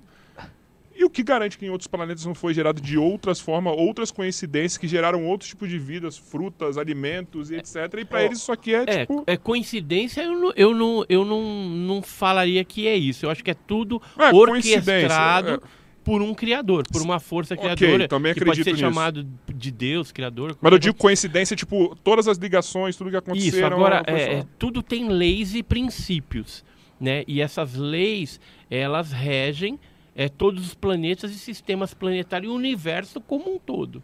né? Então, o, o que acontece aqui dentro de um, de um certo fluxo, se a gente tiver uma outra é, galáxia ou, ou, sistema planetário com um fluxo parecido, vai acontecer igual. Ô Edson. Porque a, a, a vida, ela não é algo é, próprio uhum. só da Uhum. Terra aqui. Né? A vida, ela é algo para ser expandido. Com certeza, com certeza. todo. É uma dádiva, né? É uma dádiva a vida, de né? Deus. é. Fala aí, Edson, você não falou ontem do que, que a alienígena comia? Aí, é laranja. Não, então, Já mas pode ser. É, é, eu, eu, eu, é, le- le- é que on- ontem aqui no, no outro podcast a gente falou o seguinte, que eu Gente, fui... Não fala o nome aqui, que eu não vou dar moral. Isso não é podcast. Caguei pra você. Isso não é podcast. Porque isso não é podcast, É, não é né? mesmo. Viu? Então, ontem, sabe o que a gente falou, Rafael? Bem legal. É que o, o. Eu tinha ido dar uma palestra lá na, na igreja lá, é, é, Geração Eleita, do, do apóstolo Rogério Beiro. Uhum. E a filhinha dele chegou para minha esposa né, e falou assim: é, Posso fazer uma pergunta para ele? Que ela sabe que eu mexo com negócio de extraterrestre e tal. Falou: Posso fazer uma pergunta? Aí primeiro fez para ela. Aí falou: Vai lá, pergunta. Só não sei se ele vai responder ou não. E olha o que essa menina radacha pergunta para mim. Eu nunca tinha recebido uma pergunta dessa. Falou assim: O que, que o ET come? então, aí agora minha, minha, Laranja. minha esposa tá falando assim: Laranja, mas não é. Porque assim, não foi visto por ninguém nunca um ET comendo alguma coisa. Se eles pegaram a laranja, pode ser para algum E se eles estudo têm uma receita científico. boa que eles vão fazer só na nave? Tá Bolo ligado? de laranja. Um bolo de laranja, alguma coisa, vai saber. Para que, que eles estavam pegando aquilo, não sei. Mas vamos é, raciocinar da seguinte forma: nós, seres humanos, é, viajamos de repente para algum outro planeta. Chegar lá, tem algum tipo de fruta, alguma coisa diferente. É, se você é um cientista, você vai querer coletar aquilo para levar para o planeta e depois estudar. Né, biologicamente, é, quimicamente, o que, que é aquilo, para que, que serve, tem alguma função medicinal ou não, entendeu? Então eu acho que nesse caso que aconteceu no interior de São Paulo, onde foi visto eles coletando aquelas laranjas maduras, provavelmente foi alguma Forma experiência estudo, é. científica. Né? Foi daí que surgiu a laranja mecânica. Puta, depois eu vou até pro próximo áudio. Puta merda. Pô, o papo tá legal. Fiquei numa dúvida aqui. O que, que você acha, Edson? Ah, Pô, o pera papo aí. tá. Conhecer a voz. É o Joy? Felipe Jaime, astrônomo. Vai, manda. Conhecer a voz. É? É. Pô, o papo tá legal. Fiquei numa dúvida aqui. O que, que você acha, Edson? De a gente bater um papo. Fazer um, uma espécie de debate, mas sem confronto. Nada pesado, não, tá? Um bate-papo. Acho, acho que seria legal pra gente é trocar foda. experiências. Eu, eu com a parte da astronomia e você da ufologia. Acho que seria engrandecedor pra geral. Fechou. público e tudo mais, acho que seria uma boa conversa. O que, que você acha, Carioca? Diz aí. Vocês topariam? É só chamar que a gente tá aqui. Você à disposição. faria mesmo, Edson? Tranquilo. Porque ó, o Jaime é um cara muito legal. Ele, ele é uma. É uma tem uma, uma, umas santidades, entre aspas, astronomia, que é o Sergião, o Space Today, o Jaime, a Ned, o Pedro. E, cara, eu achei muito legal isso, mano. Pra mim é muito legal. Seria E é um cara super tranquilo de conversar. engrandecedor até para a própria ufologia, né? Até para ele saber o que a gente sabe e algumas coisas que às vezes até é, convergem entre a ufologia, a astronomia, né? A exobiologia. Então é sensacional. Vamos marcar. Ó, Jaime. Bota aqui na minha, por favor. Jaime. Edson topou, tá? Quero ver você sair do Rio e vir aqui, tá? Só isso que eu quero ver. Só marcar. E ele é muito gente boa, ele é um cara muito legal pra conversar. A única coisa ruim é que o pessoal da astrologia tá processando ele. Ah, é? João Bidu. Mano, pior que ele não foi cuzão com os caras, mas tô, tô tomando processo aí, tá ligado? Só Uhum. porque ele falou que ele não. Cavaleiros do Zodíaco. É, é o Seiya. A Saori que tá, que tá processando ele. Então, pro- por você tá tranquilo? Vamos Tranquilo. ajeitar isso daí então? Pode ajeitar. Pô, legal, Pode ajeitar. A gostei. gente faz um debate bem legal. Tem mais um aqui. Eu não acredito em ET porque eles são muito mentirosos.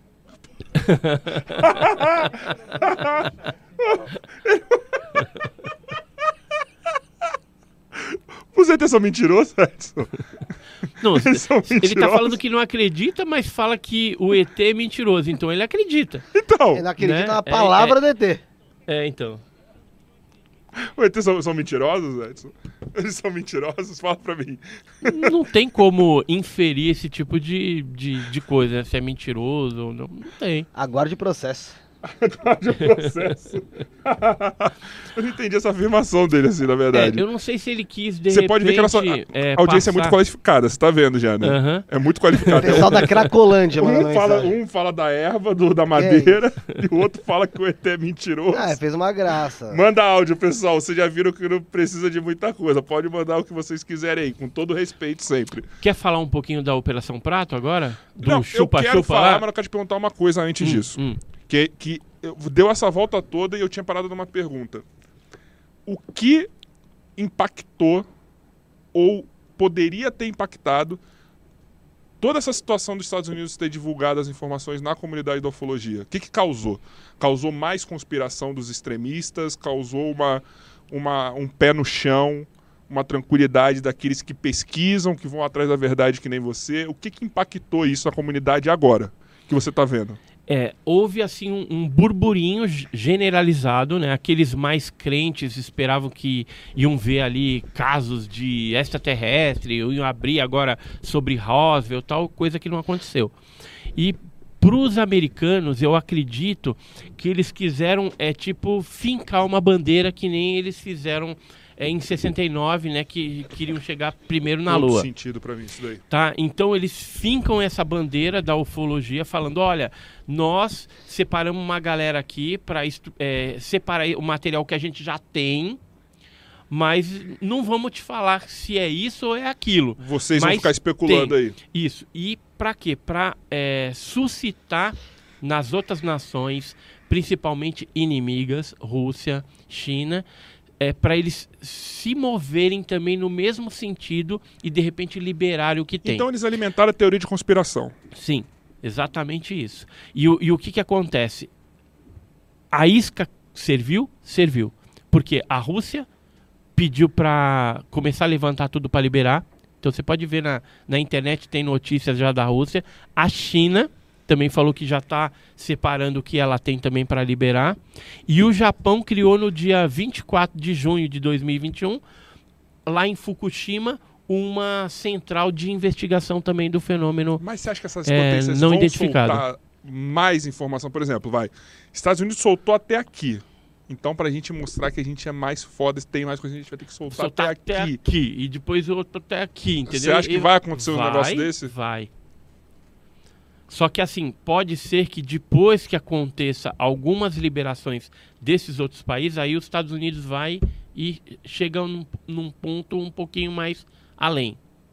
Embora além Ah, eu dessa... acho que eles param ali. Eles vão falar, agora já deixei, já, já plantei o caos no mundo já, eles vão ficar É, por- pensando o que, que eu tenho aqui. Porque o que, que acontece? Você falando que existe algo, né? E, e isso é tecnológico e falou que possivelmente existe a hipótese de não ser de nenhuma outra nação, porque não tem conhecimento. Uhum. Porque eu fico pensando assim, os caras são tão avançados que você não, será que eles não sabem a tecnologia que está sendo produzida num outro país? Meu, tem espionagem para tudo quanto é lado. Porque eu acho que o limite tecnológico tá um teto para todo mundo, assim, né? Para as Uhum. grandes potências.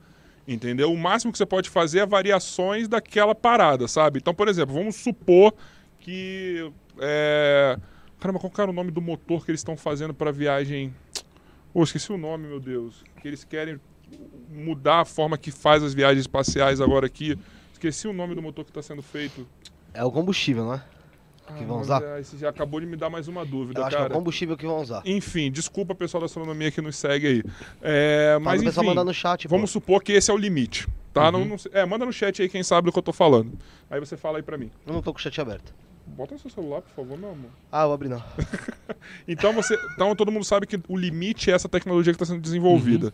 O que você pode fazer é buscar variações em cima daquilo. Então todo mundo sabe que, sei lá, o que nós temos hoje o ser humano como é a gasolina, só que os departamentos tecnológicos de cada potência têm algo muito, muito superior, mas o teto é igual de todo mundo ali, Uhum, sabe? sim. Então eu creio que esse teto seja muito parecido ao das grandes potências, Sim, sabe? Eles então, saberiam se é ou não, né?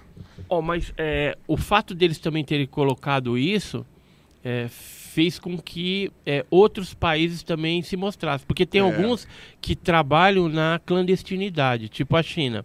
Foi para Marte. Quem que A China Sabe- soltaria? Eu acho que solta. Mas é aquela coisa. Tem algo por trás de tudo isso. Então pode ser que alguns objetos que futuramente sejam classificados como OVNI sejam drones espiões. Então, assim, eles estão normatizando praticamente a espionagem com drone, com equipamento secreto, de uma forma maciça em, em vários países aí eh, que são inimigos, praticamente. E os drones deles não são esses negocinhos que a gente vê por aí, né? Não, você é um não negócio que, muito... que teve até aquele drone que, que eles mandaram os Estados Unidos lá na, na- na- no Oriente Médio lá para matar aquele grandão lá? sim, sim, Então. sim. É um armamento de guerra pesado. Então, foi no lugar certinho tal e matou aquele que precisava eliminar. Então, é, tem muita coisa que hoje em dia pode eventualmente confundir com o fenômeno OVNI. Uhum. Não estou falando aqui que tudo, né? Existe ainda um fenômeno OVNI autêntico ocorrendo. Isso sem sombra de dúvida. E como a gente viu aqui por algumas coisas do passado, é que a gente não tinha tecnologia Uhum. tão avançada e o fenômeno ele ocorria da mesma forma. Por exemplo, é, é- a gente costuma falar que o, o fenômeno OVNI é a partir de 47, mas olha, olha esse jornal, por exemplo, Diário da Noite, a edição de dezembro aí de De 1939, é lógico que eles não vão usar uma terminologia disco voador OVNI, porque naquela época nem se conhecia essa nomenclatura. Mas olha lá o que eles colocam: uma luz misteriosa move-se sobre o morro. Mais de duas mil pessoas em São João del Rei, Minas Gerais, em 1939. Luz não era uma coisa simples naquela época. Não, não. Vou até tirar mais uma aqui pro grupo do WhatsApp. Né, Então, é, existem coisas que ocorreram no, no passado e que com certeza está sintonizado com o fenômeno OVNI. Então não tem como a gente negar. Olha isso aqui também, ó. Umas imagens que saíram em livros antigos e que de 1700, né? Que mostram essa tecnologia, os discos voadores como a gente conhece hoje. Eu acho que ia ser tudo mais simples de acreditar, ô, ô Ó, Edson. ó, olha Fala- esse fala formato. Hã? Fala no Olha, olha esse formato, por exemplo, Então. dessa imagem extraída do livro do, do é, Voltaire, né? 1684. parecida com aquela- É muito parecido com fotos. Sim. Essa aqui que tirada em, em Vancouver. Cara, ou em pra Catânia. é- isso pra mim é, é- é surreal, mano. Entendeu? Essas fotos pra mim são surreais, cara. E, e não era uma tecnologia pra ter naquela época um negócio assim voando, Não. cara. Você vê, essa daqui foi em, em mil e... Se- mil- década de 80. Década de 80. Década de 80. O outro em 1995. 1995. Cara, isso pra mim é surreal, cara. Então, olha só. É muito doido, né? É muito doido. E é muito doido como as tecnologias sempre se parecem também, né? Tipo, parece que é, uma, é a forma mesmo que se. Que, que, que- que- É a melhor forma de se ter essa tecnologia, né? Olha essa outra ilustração aqui, ó. Ela refere-se a um fato ocorrido na noite de 18 de agosto de 1783, no castelo de Windsor, na Inglaterra. Eu tava lendo ali. Segundo o relatório Philosophical Translations Nossa, da Royal demais. Society, publicado no ano seguinte, o objeto observado era luminoso, de formato esférico e sobrevoou a região por alguns minutos. Mas, ô, ô, Edson, você E tem umas fotos aqui. Um desenho. Você tem umas fotos aqui que quebra aquele paradigma que a galera que tira foto de, de, de OVNI tira só foto ruim, né? Porque tem umas fotos aqui Não, muito tem umas boas. fotos nítidas. Tem, Tem, umas fotos muito boas. Tem uma que eu mesmo tirei em São Bernardo do Campo, que é bem nítida. Olha aqui. Essa aqui eu, eu que tirei em São Bernardo em 2016. E essa daqui foi na Ilha de Páscoa em 2018. Cara, cara, é muito nítida, cara. Numa da- das investigações que a gente fez lá, né? A gente foi viajar, eu e a esposa. A gente viu algumas coisas, vimos de noite também. Te persegue isso ou luminosos. você só fica prestando atenção? Eu acho que persegue um pouco, né? A gente, a gente foi, por exemplo, para a Serra da Beleza, esse, o começo desse ano, fazer pesquisa lá, entrevistar pessoas, e fomos fazer uma vigília também. A gente chegou a ver uma, paré, uma paradinha lá luminosa, e o meu isso, né? filho filmou, inclusive, esse fenômeno luminoso. Caraca, velho. Então, é, a- a- eu tive também em Lavras agora, foi, foi quando? Foi maio, né? Maio ou junho? Junho, né? Agora em junho a gente teve em Lavras entrevistando algumas pessoas e quando a gente estava fazendo a entrevista do Adelício, tá lá no meu canal, inclusive, canal Enigmas e Mistérios, se inscreve lá também. Tá, tá marcado. Ao 100k, hein? Tá marcado Até o no- final do na ano nossa vamos chegar no comunidade. 100K. Na nossa comunidade tá marcado, tá? O canal dele. Tá marcado lá na nossa comunidade, só ir lá, tá? Isso. E nesse depoimento do Adelício, em, em Lavras lá, a gente tinha acabado já de gravar tudo. O meu filho estava guardando os equipamentos. Tava eu, o Allen e mais o Adelício. E aí, de repente, eu peguei o laser para explicar para eles. Olha, às vezes, quando aparece OVNI, você joga o laser, aí o objeto começa a dar um, um aumenta o brilho, dá um tipo uma respondida. Uhum. E, e aí eu tava explicando e mostrando ali umas estrelas, tudo. De repente eu passei numa determinada área do céu, um objeto puf, respondeu. Aí eu comecei a focar nele. E ele respondendo. Aí o Allen eh, abriu no celular um programa, até para ver a parte de Sim, órbita sim, de sim, satélite. E não tinha nenhum satélite passando Ah. naquele momento. Só que não deu tempo da gente filmar, foi só o avistamento mesmo. Ficou aquela Então bem informação pra vocês, né? Isso, e foi agora que aconteceu isso. Então, assim, Mas essas tecnologias aí são legais pra galera que fala assim. Vamos ver se. Essa... Primeira coisa, deixa eu ver se é um satélite pra não ficar. para não meter Sim. o louco. Você pegou, olhou e viu que não era. Você falou, opa, tem um bagulho. é, não é. É um bagulho então, estranho é, aqui. geralmente o fólogo que se preze, né? O fólogo que é sério, ele anda munido de equipamento, até para você descartar qualquer objeto voador convencional que venha a confundir. Satélite, avião, né, drone, balão, fenômeno é, astronômico, atmosférico também. Tem muita gente que mora do lado do cemitério, por exemplo, e aí vê lá uma luzinha meio azul, né? Não, luzinho evolução. ok. Não, ver luzinho ok. O negócio é Né, um espírito ali. Então, só que aí o cara fala, não, viu um OVNI lá, viu uma sonda, ou viu um, um- um fantasma. E às vezes não é nada disso. É um fenômeno é, químico do fogo-fato, né? Então o gás metano, ele desprende do, do, do corpo que está em putrefação ali e sai aquela energia gasosa meio pra azulzinha, minha alma saindo, Felipe. meio azulzinha e, e o negócio dura alguns segundos. O nome disso é alma. É, alma indo embora. Siga fantasmas, vão ter que ficar louco, hein? É. Isso aí. Nem sei se ele tá Então, aí. então assim, é, quem pesquisa tem que tomar muito cuidado com o que está vendo, aonde que está vendo. Por isso que é importante você conhecer o histórico da testemunha, o histórico do local, entendeu? Se tem, por exemplo, tem muita gente que confunde também é, operação é, militar, que de noite, dependendo do local, assim numa mata que eles estão fazendo, eles jogam aqueles sinalizadores que vem descendo com paraquedas né? Pega a pistola, pô, aí fica aquilo tudo iluminado. Mas é para missão. Sim, sim. Gente que não conhece isso, ó, viu uma luz ali, ali nunca tem nada disso, um Tem gente que quer não acreditar é em alguma coisa, né? É. Tem gente que quer acreditar em alguma coisa. A gente nem, nem, nem julga, mas tem gente que quer acreditar em É. uma coisa. Ó, tem uma pergunta aqui no chat que eu vi, muito legal, que a gente tava falando aqui no off. É, eu não sei, ó, o Rayato, que tava aqui ontem, perguntou um negócio aqui, ó. O Sergião tá ao vivo num podcast, lá no, no A Deriva do Petri.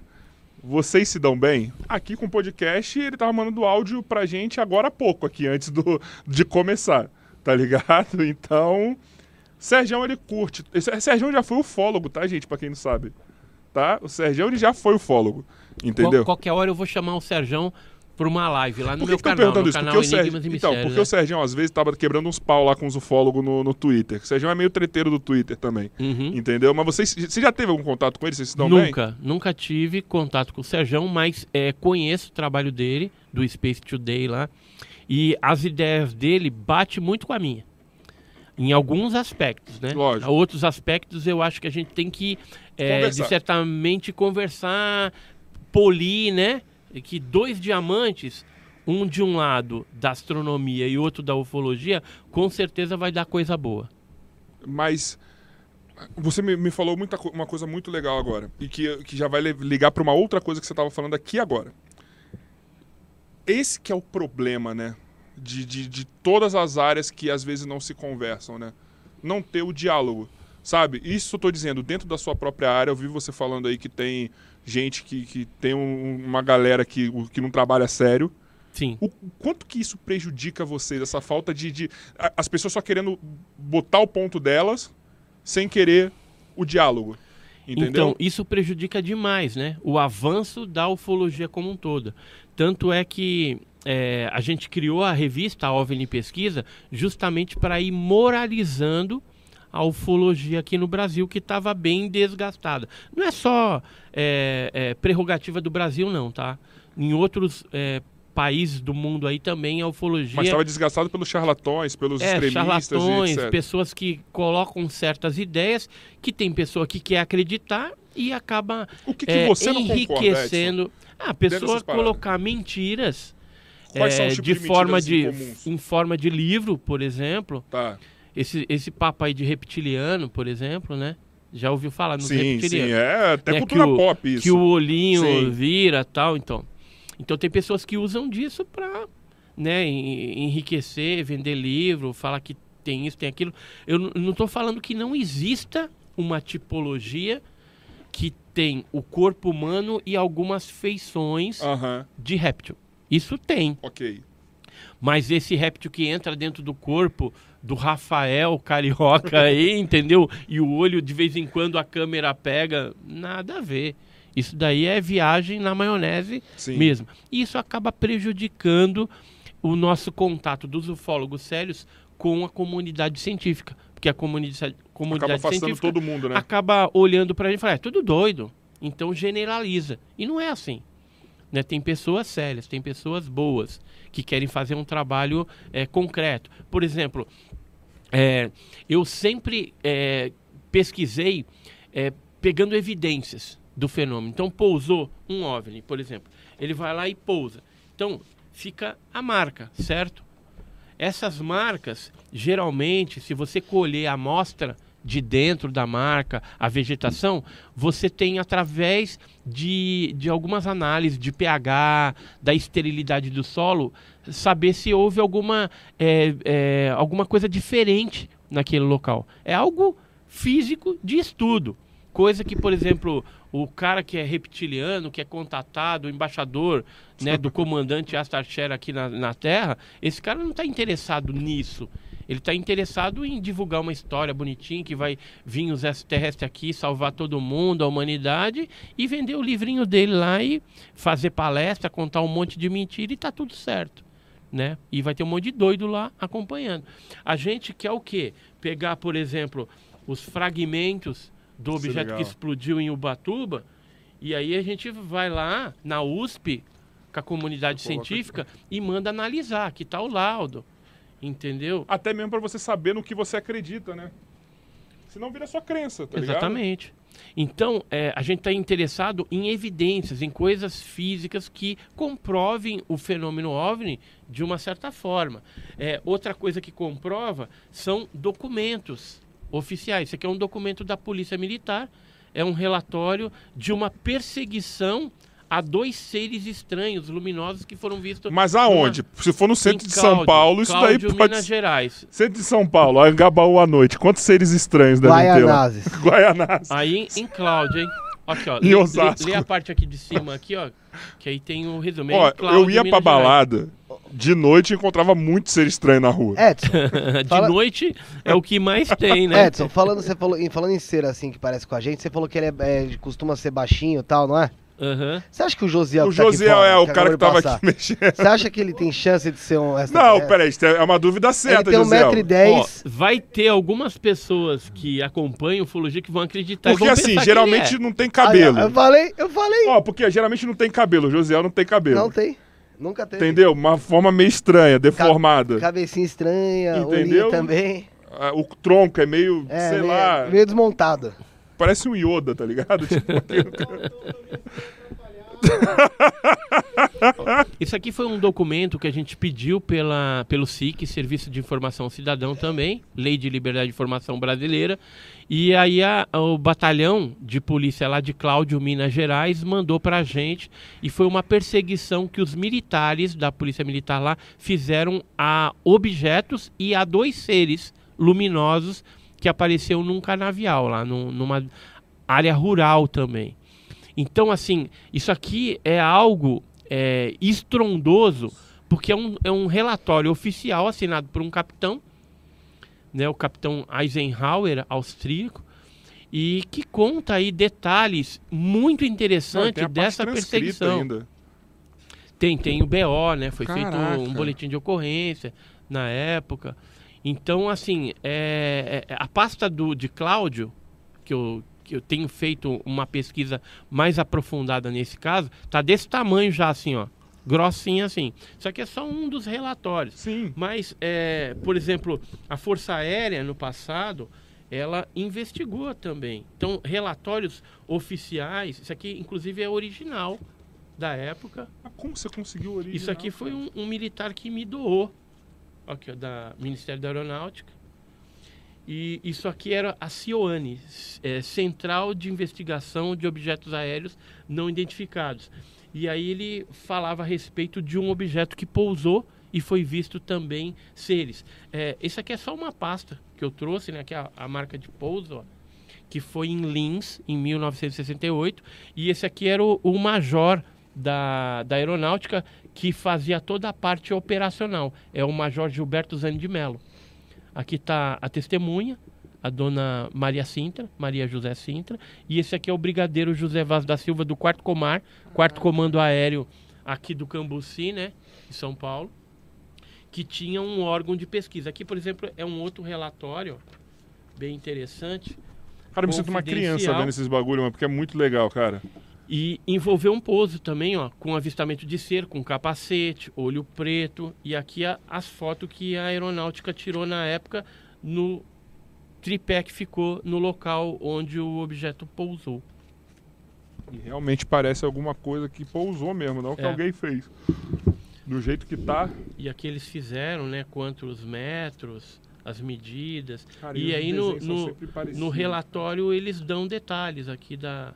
Aqui, ó. Aqui é um resumo do, do- da aparição, né? O relatório militar, assinado pelo Gilberto Zandimelo, diz o seguinte: que a testemunha ela saiu para fumar, viu um objeto estranho comprido parado nas proximidades do lago Podia é, ser eu. com eu luzes lá. coloridas. É, intensidade forte, parecia ser de metal, com janelas quadradas, coloridas, amarelo, azul, roxo, alaranjado, vermelho e esverdeado, parado sobre três hastes, ou seja, o pezinho lá, né? Os três pezinhos. Viu o tripulante do OANI. OANI era a terminologia que no passado a aeronáutica usava, que é objeto aéreo não Tá. identificado, que é o OVNI. É, quase a mesma. É, Então coisa, viu um né? tripulante do ANI com cerca de 2 metros eh, de capacete e feições estranhas. Olhos penetrantes, desmaiou e não viu o aparelho desaparecer ou ir embora. No Me dia descreveu. seguinte, viu as marcas no local. Então E a gente tem o Josiel aqui e o Rafael de extraterrestre. Pode ser os dois. Olhar um tem um penetrante eu tenho, né, vinte e irmão? outro. Não, mas isso, isso, isso Eu não tem dois mais. e dois, isso né? você perdeu com o tempo. Já quer até não. Como que foi a questão da. da... Caraca, eu esqueci o nome. Operação Você fez- Prato? Não, eu, eu não ia falar disso, mas ele me fez esquecer, mas vamos falar da Operação O Prato. problema é teu, Operação irmão. Prato, Ele então, me o fez esquecer o que eu ia Tenha- perguntar. tenha- seja profissional. Obrigado, saia- viu, cara? Isso é falta de É experiência. difícil, é difícil quando tem alguém te atrapalhando. Isso é falta de experiência. Tu fica com bomba a vida inteira aí e nunca perdeu nada a cabeça. E Ele também. O que, que foi a Operação Prato? Ela, é, ela começou com alguns ataques no, no Maranhão e no Pará, no estado do Pará. Isso em 1976, 77. Primeiro caso em 76 foi em Belém. Aí em 77 a gente já teve no Maranhão, na Ilha dos Caranguejos, depois eh, no Pará, Nanindeu, a Colares, né, que, e várias cidades lá. E o que, que acontecia? Essas luzes, que essas aqui, que foram fotografadas pelos militares da aeronáutica, elas jogavam um foco de luz nas pessoas e sugavam o sangue ou partes líquidas. E aí as pessoas estavam assustadas, por isso que ficou chupa. Chupa, chupa ou chupa. Porque sugava, A né? quinta série não vai fazer eu fazer piada com isso, mano. Não vou fazer piada com isso. Ah, com todo chupa-chupa. mundo já fez tanta piada com isso Então, que não até. É, então. E, e- e não só chupa-chupa, tinha pessoas que falavam que era a luz vampira, né? Porque vampiro suga sangue e tal. E as pessoas ficavam fracas. Aí isso daí começou a fazer com que a população ribeirinha desses locais evadissem do, do- das cidades. Ah, mas- A cidade estava ficando fantasma, por causa do pânico generalizado. Aí as delegacias e os prefeitos dessas cidades entraram em contato com o primeiro comando aéreo do Pará e aí destacou uma equipe de militares chefiada pelo capitão William de Holanda e mais um sargento, sargento Flávio Costa, que é o que fez a maioria das fotos, eh, vídeos também Super 8 colorido preto e branco. Essa daqui é muito assustadora porque E- parece que é tipo. É o, a, a parte principal e sai emanando alguma coisa É. dela, né? É um bagulho muito louco, cara. E, e esses, esses objetos, né, eles chegaram bem próximo. Eles chegaram a fazer vigília. No final, eles tinham mais de 500 fotografias, relatórios aí de mais de 500 páginas também. E al- alguma parte desse material já foi liberado na, no Arquivo Nacional. Não tudo, mas uma parte foi liberada pelos militares da aeronáutica. Qualquer pessoa pode ter acesso através do CIAN, entra lá tal e baixa esses documentos da aeronáutica que já liberaram. Não é algo assim tão estrondoso. Tá faltando coisa? Tá. E a gente descobriu que depois dessa época o fenômeno ainda se prolongou até 1984. Começou em 76, foi até 84, sendo que na década de 80 já estava mais na região amazônica. E, e esse fenômeno eh, depois teve a incorporação de militares eh, americanos. Tanto é que eu consegui um, um dos documentos de 82 que cita um desses militares, é, agente mili- norte-americano. Então tá lá.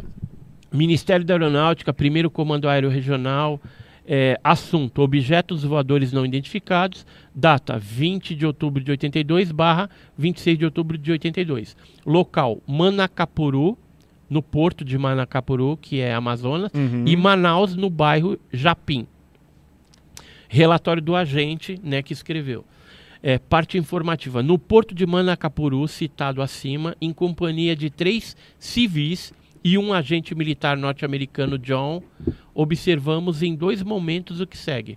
Dia 20 de 10 de 82, às 20 horas e 15 minutos, massa luminosa de formato ovalado deslocando-se a baixa altura em alta velocidade sobre o rio Solimões, de cor amarelada. Desapareceu em direção a Iranduba. Dia 20 do 10, mesmo dia, às 20h35, 20 minutos depois, próximo ao local do primeiro avistamento, surgiu um corpo luminoso menor, em forma de concha, com brilho intenso amarelado que focou a água do rio por duas vezes e desapareceu em grande velocidade para o leste. E no dia 26, às 19h30, entre 19h30 e 19h40, Manaus, bairro Japim, corpo luminoso triangular, um objeto triangular, deslocando-se a baixa altura, eh, de sul para o norte. O relator, que é o Tenente Weber N. Amorim, da PEMAN, Polícia Militar do Amazonas, notou que havia quatro luzes na sua estrutura: azul, vermelho, roxo e amarelo, que piscavam intermitentes. Ausência total de ruídos e desapareceu, deixando o rastro luminoso colorido por alguns segundos. Caraca, então, mano. aqui mostra, esse documento comprova o envolvimento norte-americano na Operação Prato. E aí a Operação Prato, ela acabou? Não. Eu trouxe para você aqui um documento de 95 é, de uma delegacia de polícia de Boa Vista do Ramos, no Amazonas, onde uma pessoa foi atacada, isso em 94. Ou seja, em 84 acabou, 10 anos depois, o fenômeno voltou à região. E olha só o que o, o delegado escreveu, o escrivão escreveu embaixo. Leia aí. Fato ocorrido por volta das 19 horas do dia 27 de novembro do corrente ano. Cito a. Falou o endereço aqui. É. Vai dar ruim de ler aqui, hein? Local da, das lesões. Das lesões. terços médios das coxas, terços médios das pernas, braço e antebraço do lado direito, instrumento do crime, raios em- emitidos, possivelmente por objetos desconhecidos em forma de disco voador, luzes transparentes de diversas cores. Então, isso daí é um documento policial, oficial, falando que a pessoa sofreu queimaduras nessas partes do corpo por um objeto, uma luz, né, um foco de luz emitido pelo objeto e que chegou a, a atingir ela. Foi feito exame eh, de corpo de delito na pessoa e tudo mais. E nessa delegacia eh, foram feitas três, três eh, BOs de pessoas que foram atacadas. Ou seja, o fenômeno ele continua ocorrendo vez ou outra naquela região. Tanto é que aqueles documentos que eu mostrei do Acre no começo é próximo ali, é região norte do nosso país e continua ocorrendo vez ou outra ataques desses objetos luminosos. E as pessoas é, E são coletas, né? são coletas de material. Agora, com que objetivo eles estão fazendo isso, a gente não sabe. Mas é algo é, bem apavorante. Tanto é que envolve militares da aeronáutica para tentar ver o que está acontecendo. Ô, ô, Edson, deixa eu te perguntar um negócio. Porque assim, eu acho que isso daí responde muito uma, uma pergunta do seguinte. Porque sempre falam que o avistamento é num lugar remoto. Tá ligado? Tudo bem que no lugar remoto é mais fácil de você também avistar, né? Algumas coisas. Mas é sempre num lugar remoto, num lugar de- onde não é na zona metropolitana, etc. Tudo bem que vendo isso agora é o seguinte: se você, vai fazer, se você é um ser inteligente, você vai fazer uma coleta, você não vai fazer nos grandes centros, né? É, acontece vez ou outra, É. mas é mais raro. A incidência maior é na zona rural ou zonas mais afastadas mesmo. Você pega pessoas que estão isoladas também, né? Uhum. Você pega pessoas. Isso, isso é. Porque é grande questionamento. Quando a galera vai atacar a, a sua área, ataca nisso. Mas por que, que não apareceu em São Paulo? Por que, que não apareceu no Rio de Janeiro, em é, Nova mas York? aparece é que o pessoal não está acompanhando o fenômeno OVNI como a gente acompanha. A imprensa, antigamente, ela dava mais espaço para o fenômeno ufológico. É, só que ela não publicava de forma tão responsável. Sim, entendi. É, hoje é, você dá mais notícia de política. Né? A política, o, o- isolamento social por causa do vírus, essas coisas, então tá mais focado nesse Mas tipo de coisa. hoje, hoje não era para ter algumas algumas provas mais concretas, porque você tem mais tecnologia, você tem mais como fazer imagens melhores. Por que, que não apareceram ainda é, registros mais concretos disso, entendeu? É, é o que eu penso, porque beleza, antes lá em 1900 e cacetada, ok, beleza, você não tinha. Como hoje a gente ainda não conseguiu ter uma captura mais concreta ou dos seres, ou uma captura melhor da- do- dos veículos utilizados, entendeu? Por que a gente não tem isso? E outra, a minha sensação, tá? É, não temos outros grandes eventos assim. Não sei se é a capacidade de, de, de acobertar que melhorou, ou se realmente está no hiato desses grandes eventos, como aconteceram aqui no Brasil, que você enumerou tal. Uhum.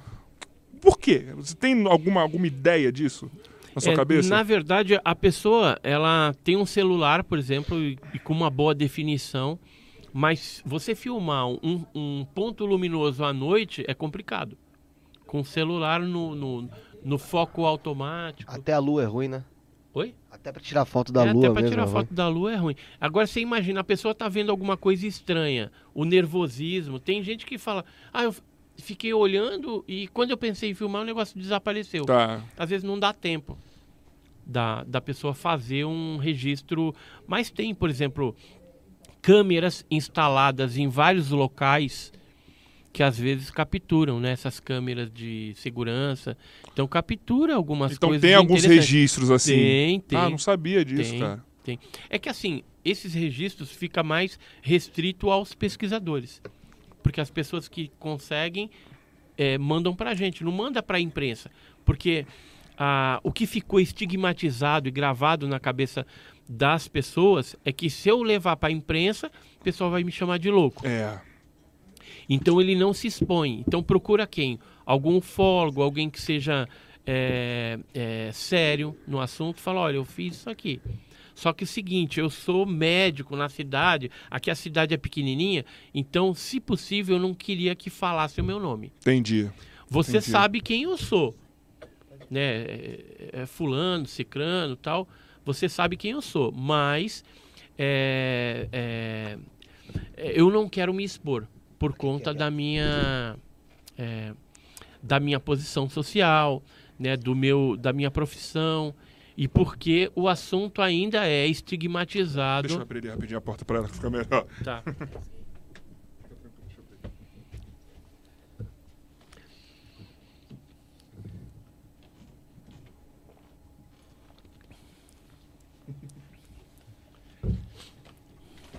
Quem sabe faz ao vivo, meu. É isso aí. Eita. É Quem na hora. Faz ao vivo, É meu. isso aí. Ed, eu quero te fazer uma última pergunta. Na verdade, são duas perguntas, mas eu quero te fazer uma agora, que é a coisa que eu mais fiquei pensando. Na verdade, eu já fiz. Toda vez que alguém tem uma crença, ou falta dessa crença, e crença que eu digo é acreditar em algo. É, eu sempre faço. Eu, que eu gosto de perguntar isso.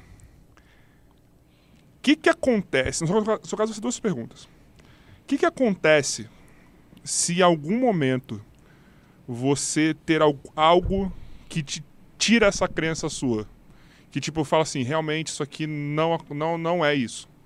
Tá ligado? Tudo que você tem aqui, você, você te, acha, te dão provas que isso aqui não aconteceu, que o outro não aconteceu, que o outro não aconteceu.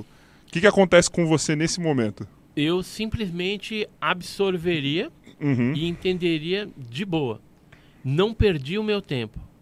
Tá. Eu, eu entenderia isso, não perdi. Porque enquanto eu estava pesquisando, buscando a resposta, era justamente isso. Então fazia Estava aumentando seu sentido. conhecimento. Estava aumentando o conhecimento. A partir do momento que você tem uma explicação, de repente uma resposta definitiva para o fenômeno OVNI, eu simplesmente boto minha malinha embaixo do braço e vou procurar fazer outra coisa, porque aquela dúvida que a gente tinha, a resposta de repente veio e solucionou. Mas eu tenho uma uma é, in- uma é, uma inferência sobre esse fenômeno que é o seguinte: jamais virá uma explicação é, convencional para esse fenômeno. Tá. E aí eu te falo o porquê. Porque são tantas coisas envolvidas nesse estudo.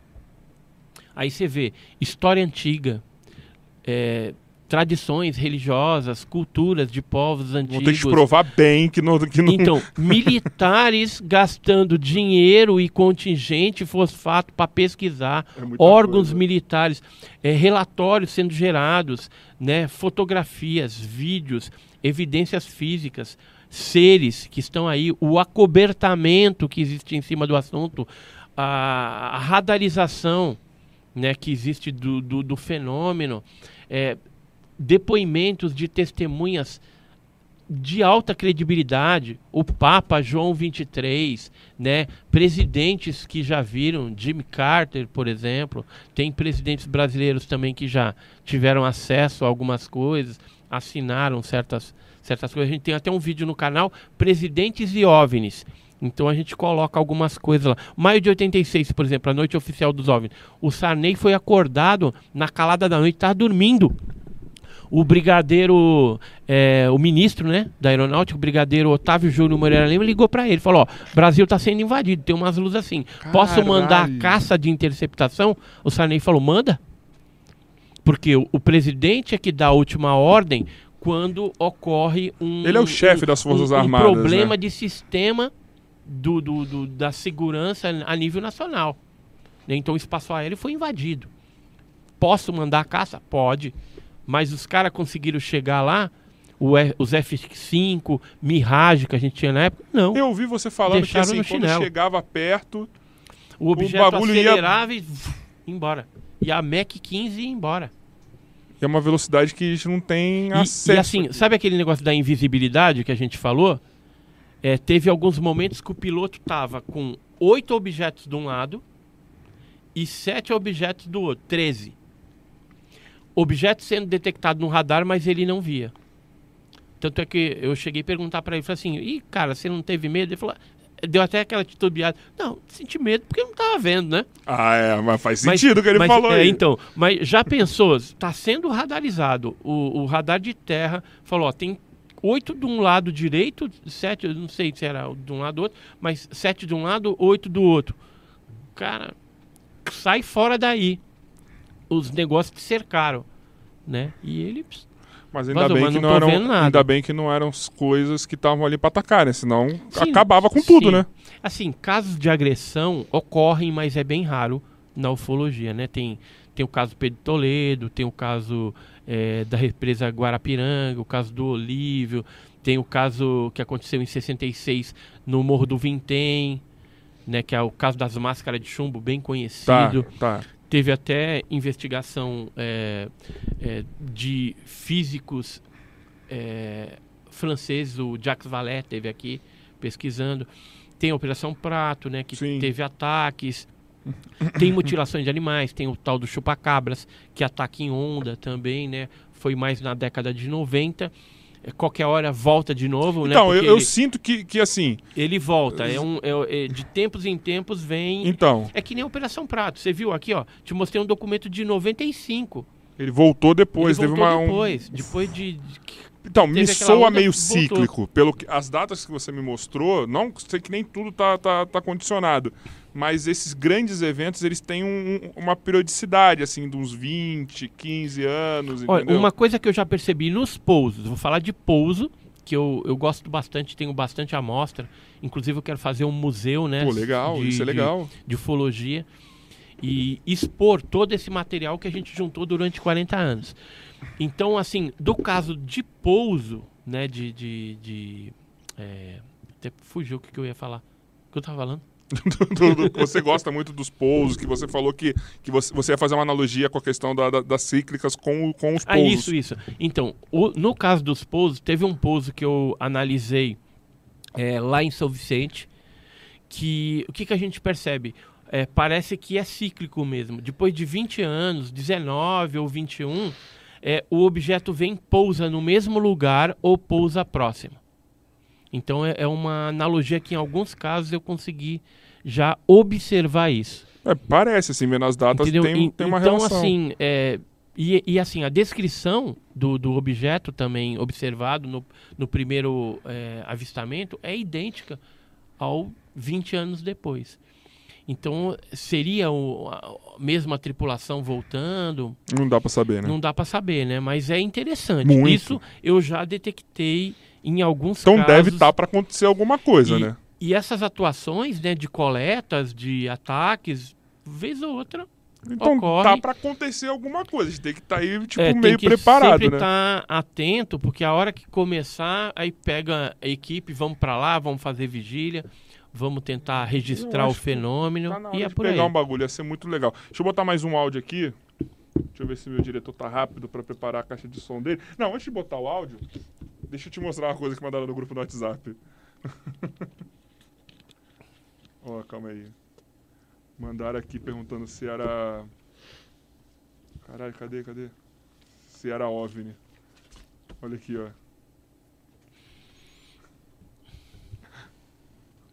Isso é um reflexo de luminária. e o cara tirou através da janela.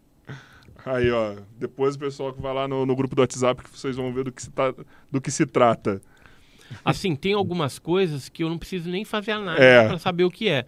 é. Efeito coma, às vezes o pessoal pega, vai te fotografar a lua, por exemplo, ou o sol, aí você tem é, o reflexo interno daquele grande é, luminosidade dentro da, da câmera interna do celular ou da Uhum. câmera, e aí gera um ponto verde. Eu acho muito legal coisa. você falar isso, porque isso mostra o quão sério que você trabalha. Que você poderia pegar isso e falar, não, isso aqui é. Ó. Entendeu? Só pra corroborar o seu, o seu, o seu Ó, ponto. Teve uma vez o, o Geraldo Luiz, Tá, ele da Record. sim.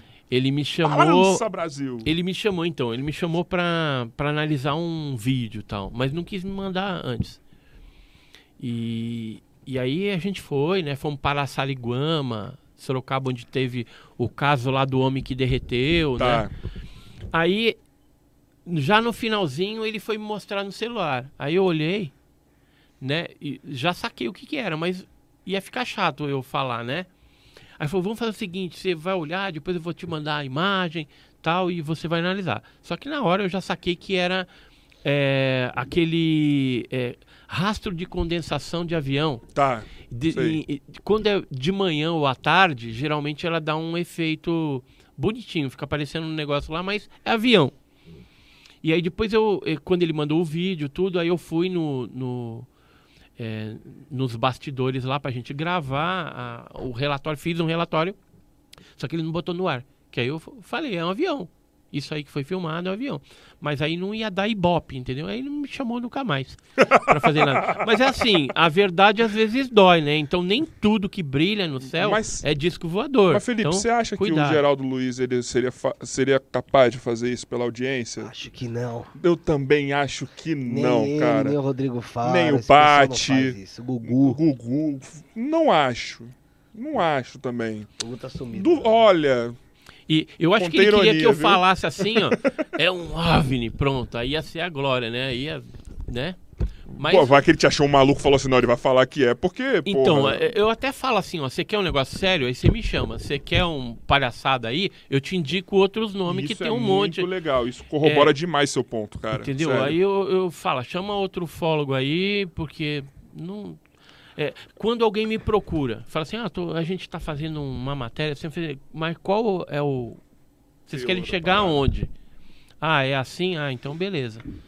Não, é que nenhum às vezes falou assim, ó, quero que vocês vão na praia, o seu grupo, dá as mãos, veste todo mundo de branco. Falei, meu, você viajou, você, não, tá Você tem entendendo. muito hate dentro da comunidade? Muito o quê? Hate, muita gente que, tipo, bota o dedo em você e fala, não, irmão, você tem que vir junto com a gente, você não tem que ficar mais brando desse jeito. Tem- É, não, te- eu tenho muito inimigo, assim, que, Ah, é eu, o que eu hate, acabo, é é, que eu acabo gerando por conta do meu posicionamento correto. Que tem muita gente que quer vender, por exemplo, tem uma outra revista que eles botam qualquer coisa, mas aí é, né, Só pra vender. só para vender. E no caso, a gente tem um compromisso de passar a verdade, somente a verdade. Né? Então nós queremos é, trazer justamente o que é sério dentro da ufologia. É um tema polêmico? É. Tem a parte verdadeira? Tem. Tem a parte mentirosa? Tem. A, a mentirosa a gente abomina. Então a gente coloca os pingos nos is. E isso faz com que a gente tome pedrada. Qual a árvore que dá um fruto bom que não toma pedrada? Exato. Entendeu? Então a gente toma pedrada direto. Só que essas pedradas, elas não me intimidam. Eu te Entendeu? perguntei justamente Porque- por isso, porque parece ser um trabalho correto, entendeu? As pessoas podem acreditar ou não, mas é um trabalho correto que você E- tá fazendo. E assim, eu, eu, eu não tô acreditando em brisa, entendeu? Eu tô acreditando em documento, em coisas palpáveis, em evidências que realmente. Que assim, o que, que é uma prova?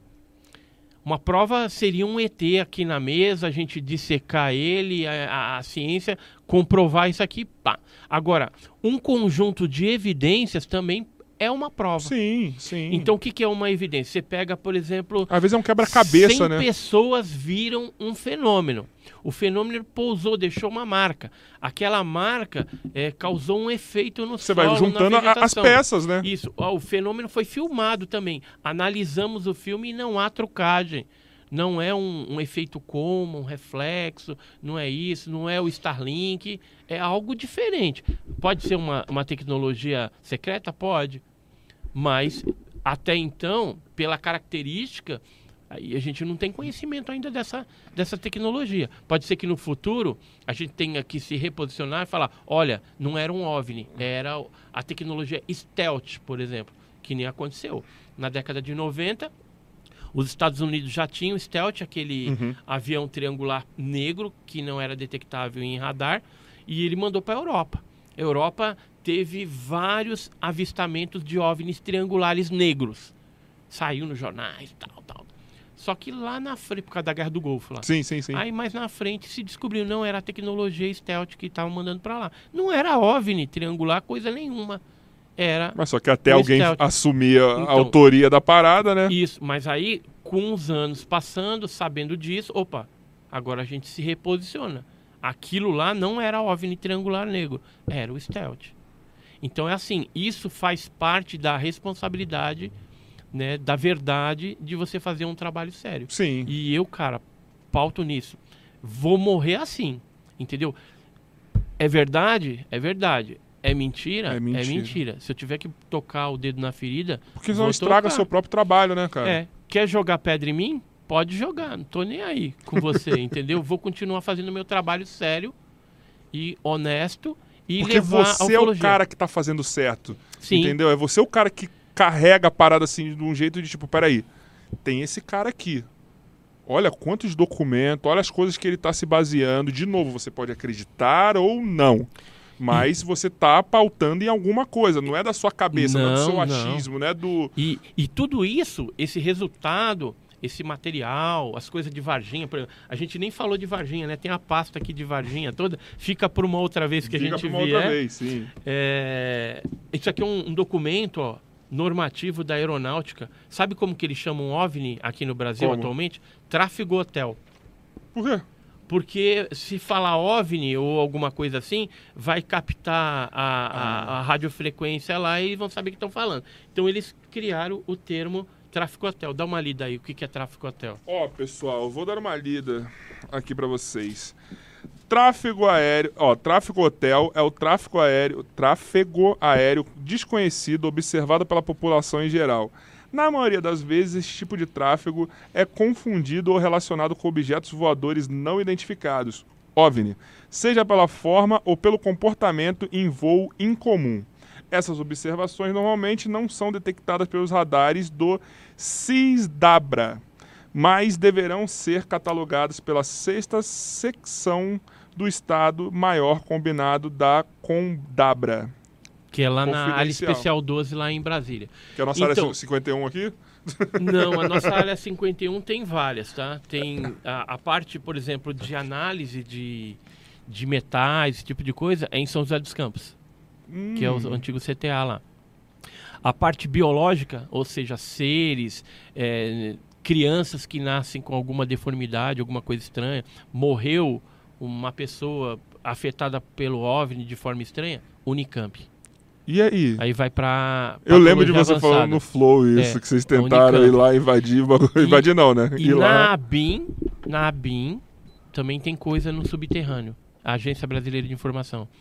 E nessa área especial 12 também tem vários arquivos é, das Forças Armadas combinadas, Exército, Marinha. E aeronáutica. bagulho aí, Felipe. Imagina. Então no Brasil tá mais ou menos assim. Não. E, e atualmente é parece não. que há uma, uma movimentação. é, assim, Iperó também teve uma das Tá, criaturas Iperó, de Varginha sim. que foi. E, e tem também a Barreira do Inferno. A gente tem a base de Alcântara lá. Tá. É, um, é uma caixa preta lá também. Tem algumas coisas. Ah, então é por isso que o Sérgio fala esquece Alcântara, né? Porque você não quer que descubra a verdade, né, Sérgio Sacanini, Space Today? Ah, malandro. Tem vários casos de OVNI lá naquela região. Eu já tive pesquisando lá também, naquela área. Tem muito caso, muito, muito, muito. E casos vistos por militares tal. Só que geralmente Mas esses relatórios desaparecem. mato, esses militares que ficam no meio do mato devem ver muita coisa. Vê. Tem contato com ser, com nave, tem uns que são abduzidos, tem missing time, é muito louco. Mas tudo isso, então, o que, que eu quero fazer? Fazer um museu. Eu não tenho grana para fazer esse museu. Então fica o apelo aí. Se você quer investir no museu, eu tenho material para gente entrar, né? Faz aqueles E- apoia-se da É, vida. eu acho que eu vou fazer é algum legal, apoia-se, cara. alguma vaquinha. faz esses bagulho que eu tenho certeza que vão e, apoiar. e Edson. aí a gente coloca todo esse material para que um número maior de pessoas tenha acesso a esses, essa história da ufologia brasileira e mundial, Porque né? eu falo pra vocês aí, é muito legal ter contato com esses materiais. Você que tá no grupo do WhatsApp, vocês vão, vão ver algumas coisas que eu vou mandar. É muito legal esses documentos assim, assim. É, te faz acreditar em alguma coisa, tá ligado? Tipo assim, alguém teve algum contato com É, alguma a coisa. irmão. verdade está lá fora, né? Que nem diz É, o, exato. modelador. Exato. Edson, eu vou pro último áudio aqui, antes Tá. de te liberar. Não sei o que vai sair daqui, se vai ser alguma coisa boa ou não. Vindo dos nossos telespectadores, eu já não sei, mas enfim. É, pessoal, aqui é o carinha lá que falou sobre as árvores. Não, eu falei sobre árvore porque, bem, é até onde a gente descobriu, até onde a gente sabe, o planeta Terra é o único planeta onde tem madeira. Onde tem árvore? Tem plantações e tudo mais, se os ETs vierem para cá, eu acho que eles teriam interesse nisso. Porque nióbio, ouro, sei lá, ferro, mineral. A nióbio tá ok? Se for na Lua, se for em qualquer lugar, tem isso. Na lua. Madeira, já madeira não tem lugar nenhum. Só aqui.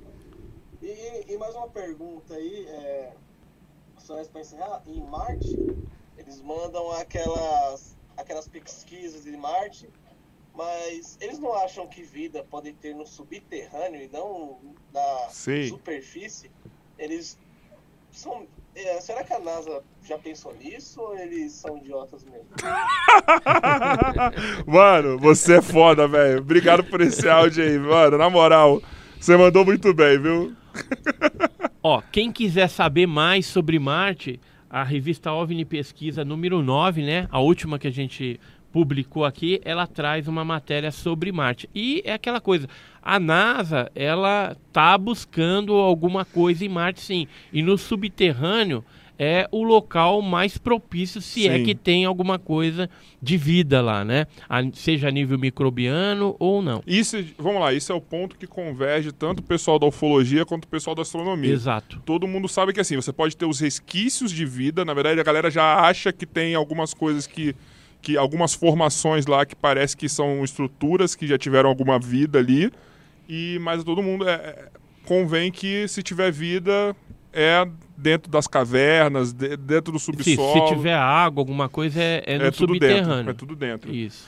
Edson, meu querido, muito obrigado por ter vindo. Que papo legal. Na verdade, a gente já sabia que ia ser um papo muito louco. Seu, seu, sua gama de conhecimento é um negócio muito legal. O que eu tentei fazer aqui, eu consegui que era. Deixa eu tentar tirar um pouco, Edson, do, do, do normal que, que vão perguntar. Não, não tô falando que vocês foram mais do mesmo, tá? Pelo contrário, eu sei que não foi, porque vocês são foda também. Mas do que eu vi, eu falei, cara, deixa eu tentar fazer alguns questionamentos, porque é até pouco tempo, tempo atrás eu era só um telespectador ou um acompanhante. Uhum. Então tinha muita coisa que eu tinha curiosidade de saber, tá ligado? Tipo assim, é, é- é mais de, de como que é o Edson pesquisador, tá ligado? Como que funciona a cabeça, como que você faz isso aqui, que eu acho que é o mais importante pra pra corroborar tudo que você faz. Porque eu, Varginha, Operação Prato, isso, aquilo, você já falou em, em- em vários lugares, entendeu? Uhum. Então, tipo assim, por que que isso é... Por que que eu posso acreditar nisso, entendeu? Por que, Uhum. que, que, que eu não posso... Porque mesmo se eu não acreditar, eu não vou achar que isso é charlatanismo, entendeu? Uhum. Porque aqui tem, tem o, aonde se apoiar, tem o que fazer. Você, Tem. pelo que eu percebi, você não, é, não ia falar se você não achasse que, que, que a parada fosse séria, entendeu? É, se eu não tenho é, certeza de alguma coisa, deixa quieto. Entendeu? Deixa de lado, deixa na prateleira. Lembra que eu falei? Sim. Algumas coisas ficam na prateleira. Agora, lá na frente, isso pode é, corroborar uma verdade absoluta de alguma coisa? Pode. Então a gente tem que estar sempre com a mente aberta a todas essas coisas aí, porque a ufologia é um festival do absurdo. Caraca, isso é uma frase perfeita pra encerrar. Ufologia é o festival do absurdo. É igual esse podcast e esse estúdio aqui. O que você acha, Felipe, dessa Pô, afirmação? isso aqui é. Aqui tem que ser estudado também. Aqui tem uma energia ruim. Aqui, aqui é um ambiente tóxico. Muito top. Dia de transmissão, como que é aqui? Nossa, aí é pior ainda. ainda mais por causa daquele extraterrestre que tá lá fora, aqui é a pior coisa que tem. José, é um ambiente tóxico aqui, José.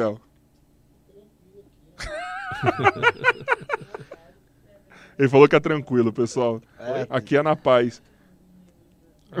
e tem o Felipe quase tendo um derrame aqui, um AVC, mas aqui é tranquilo, porra. Aqui é suave, pô, tá tranquilo. Viu, eu queria agradecer né, a oportunidade aqui de estar no seu canal. Queria agradecer também o pessoal que é lá do nosso canal Enigmas e Mistérios, né, Tá que também estava acompanhando. Deixa os seus comentários, se inscreve aqui no Por canal favor. E também. quem não é inscrito lá, vai É, lá. O nosso podcast. E também se inscreve no de ontem, né? Que é Isto não é Não, podcast. não, Isto não. é podcast. Isso- isso- eu perguntei pra ele, por que, Vai que lá, pelo isto Felipe, não vai é lá. podcast, né? Porque, na verdade, ele faz algo totalmente diferente. Podcast é só áudio, né? E aqui a gente tem o vídeo também. então Mentira, ele, não me sabe o que ele tá explicou. falando. Ele começou Eu ontem, ele já quer falar já o que, que Eu é. comecei ontem Mas- com podcast, né? mas Mas, vou foi te falar que muito nesse negócio legal. de rádio aí, meu amigo. Eu já tô há Então bota isso tempo. não é rádio. Não, e não é rádio também. Então, Não é podcast. Isso, É isso não é podcast, podcast. Que podcast É algo cacete? diferente. Assim como o nosso podcast aqui também foi um negócio bem bacana. Ontem foi bacana. Continue prestigiando a gente aí e prestigiando também o trabalho e da galera Vamos marcar a conversa junto com o Jaime aqui no Isso. podcast, viu? Vai ser bem legal. O Felipe Jaime tá disposto a vir do Rio de Janeiro. E olha que é um cara que tá precisando de dinheiro. Daqui a pouco vai perder o processo lá do astrólogo. Entendeu? Então, pô, o cara que tá disposto a gastar dinheiro mesmo sabendo que ele vai perder, é muito legal isso, É cara. legal. É muito legal isso, tá? Deixa eu só ligar.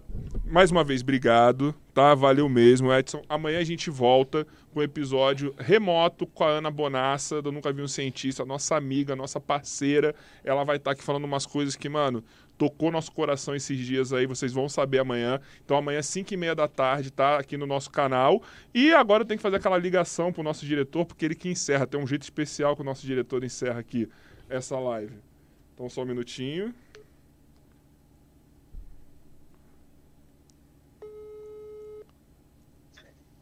Tem que parar. Não tem que parar, não, cara. Você só tem uma função aqui hoje. você quer dar tchau? né? Primeiro, você quer falar alguma coisa pro Edson? Muito bom hoje. Muito bom. Olha aqui pra ele, olha aqui pra ele elogiar, cara. Vou te falar, hein? Então, e, e, e muito bom não é bom, né? Então foi muito bom, já é ótimo. Não, pra ele elogiar, se ele fala bom é excelente, se ele fala muito bom é perfeito.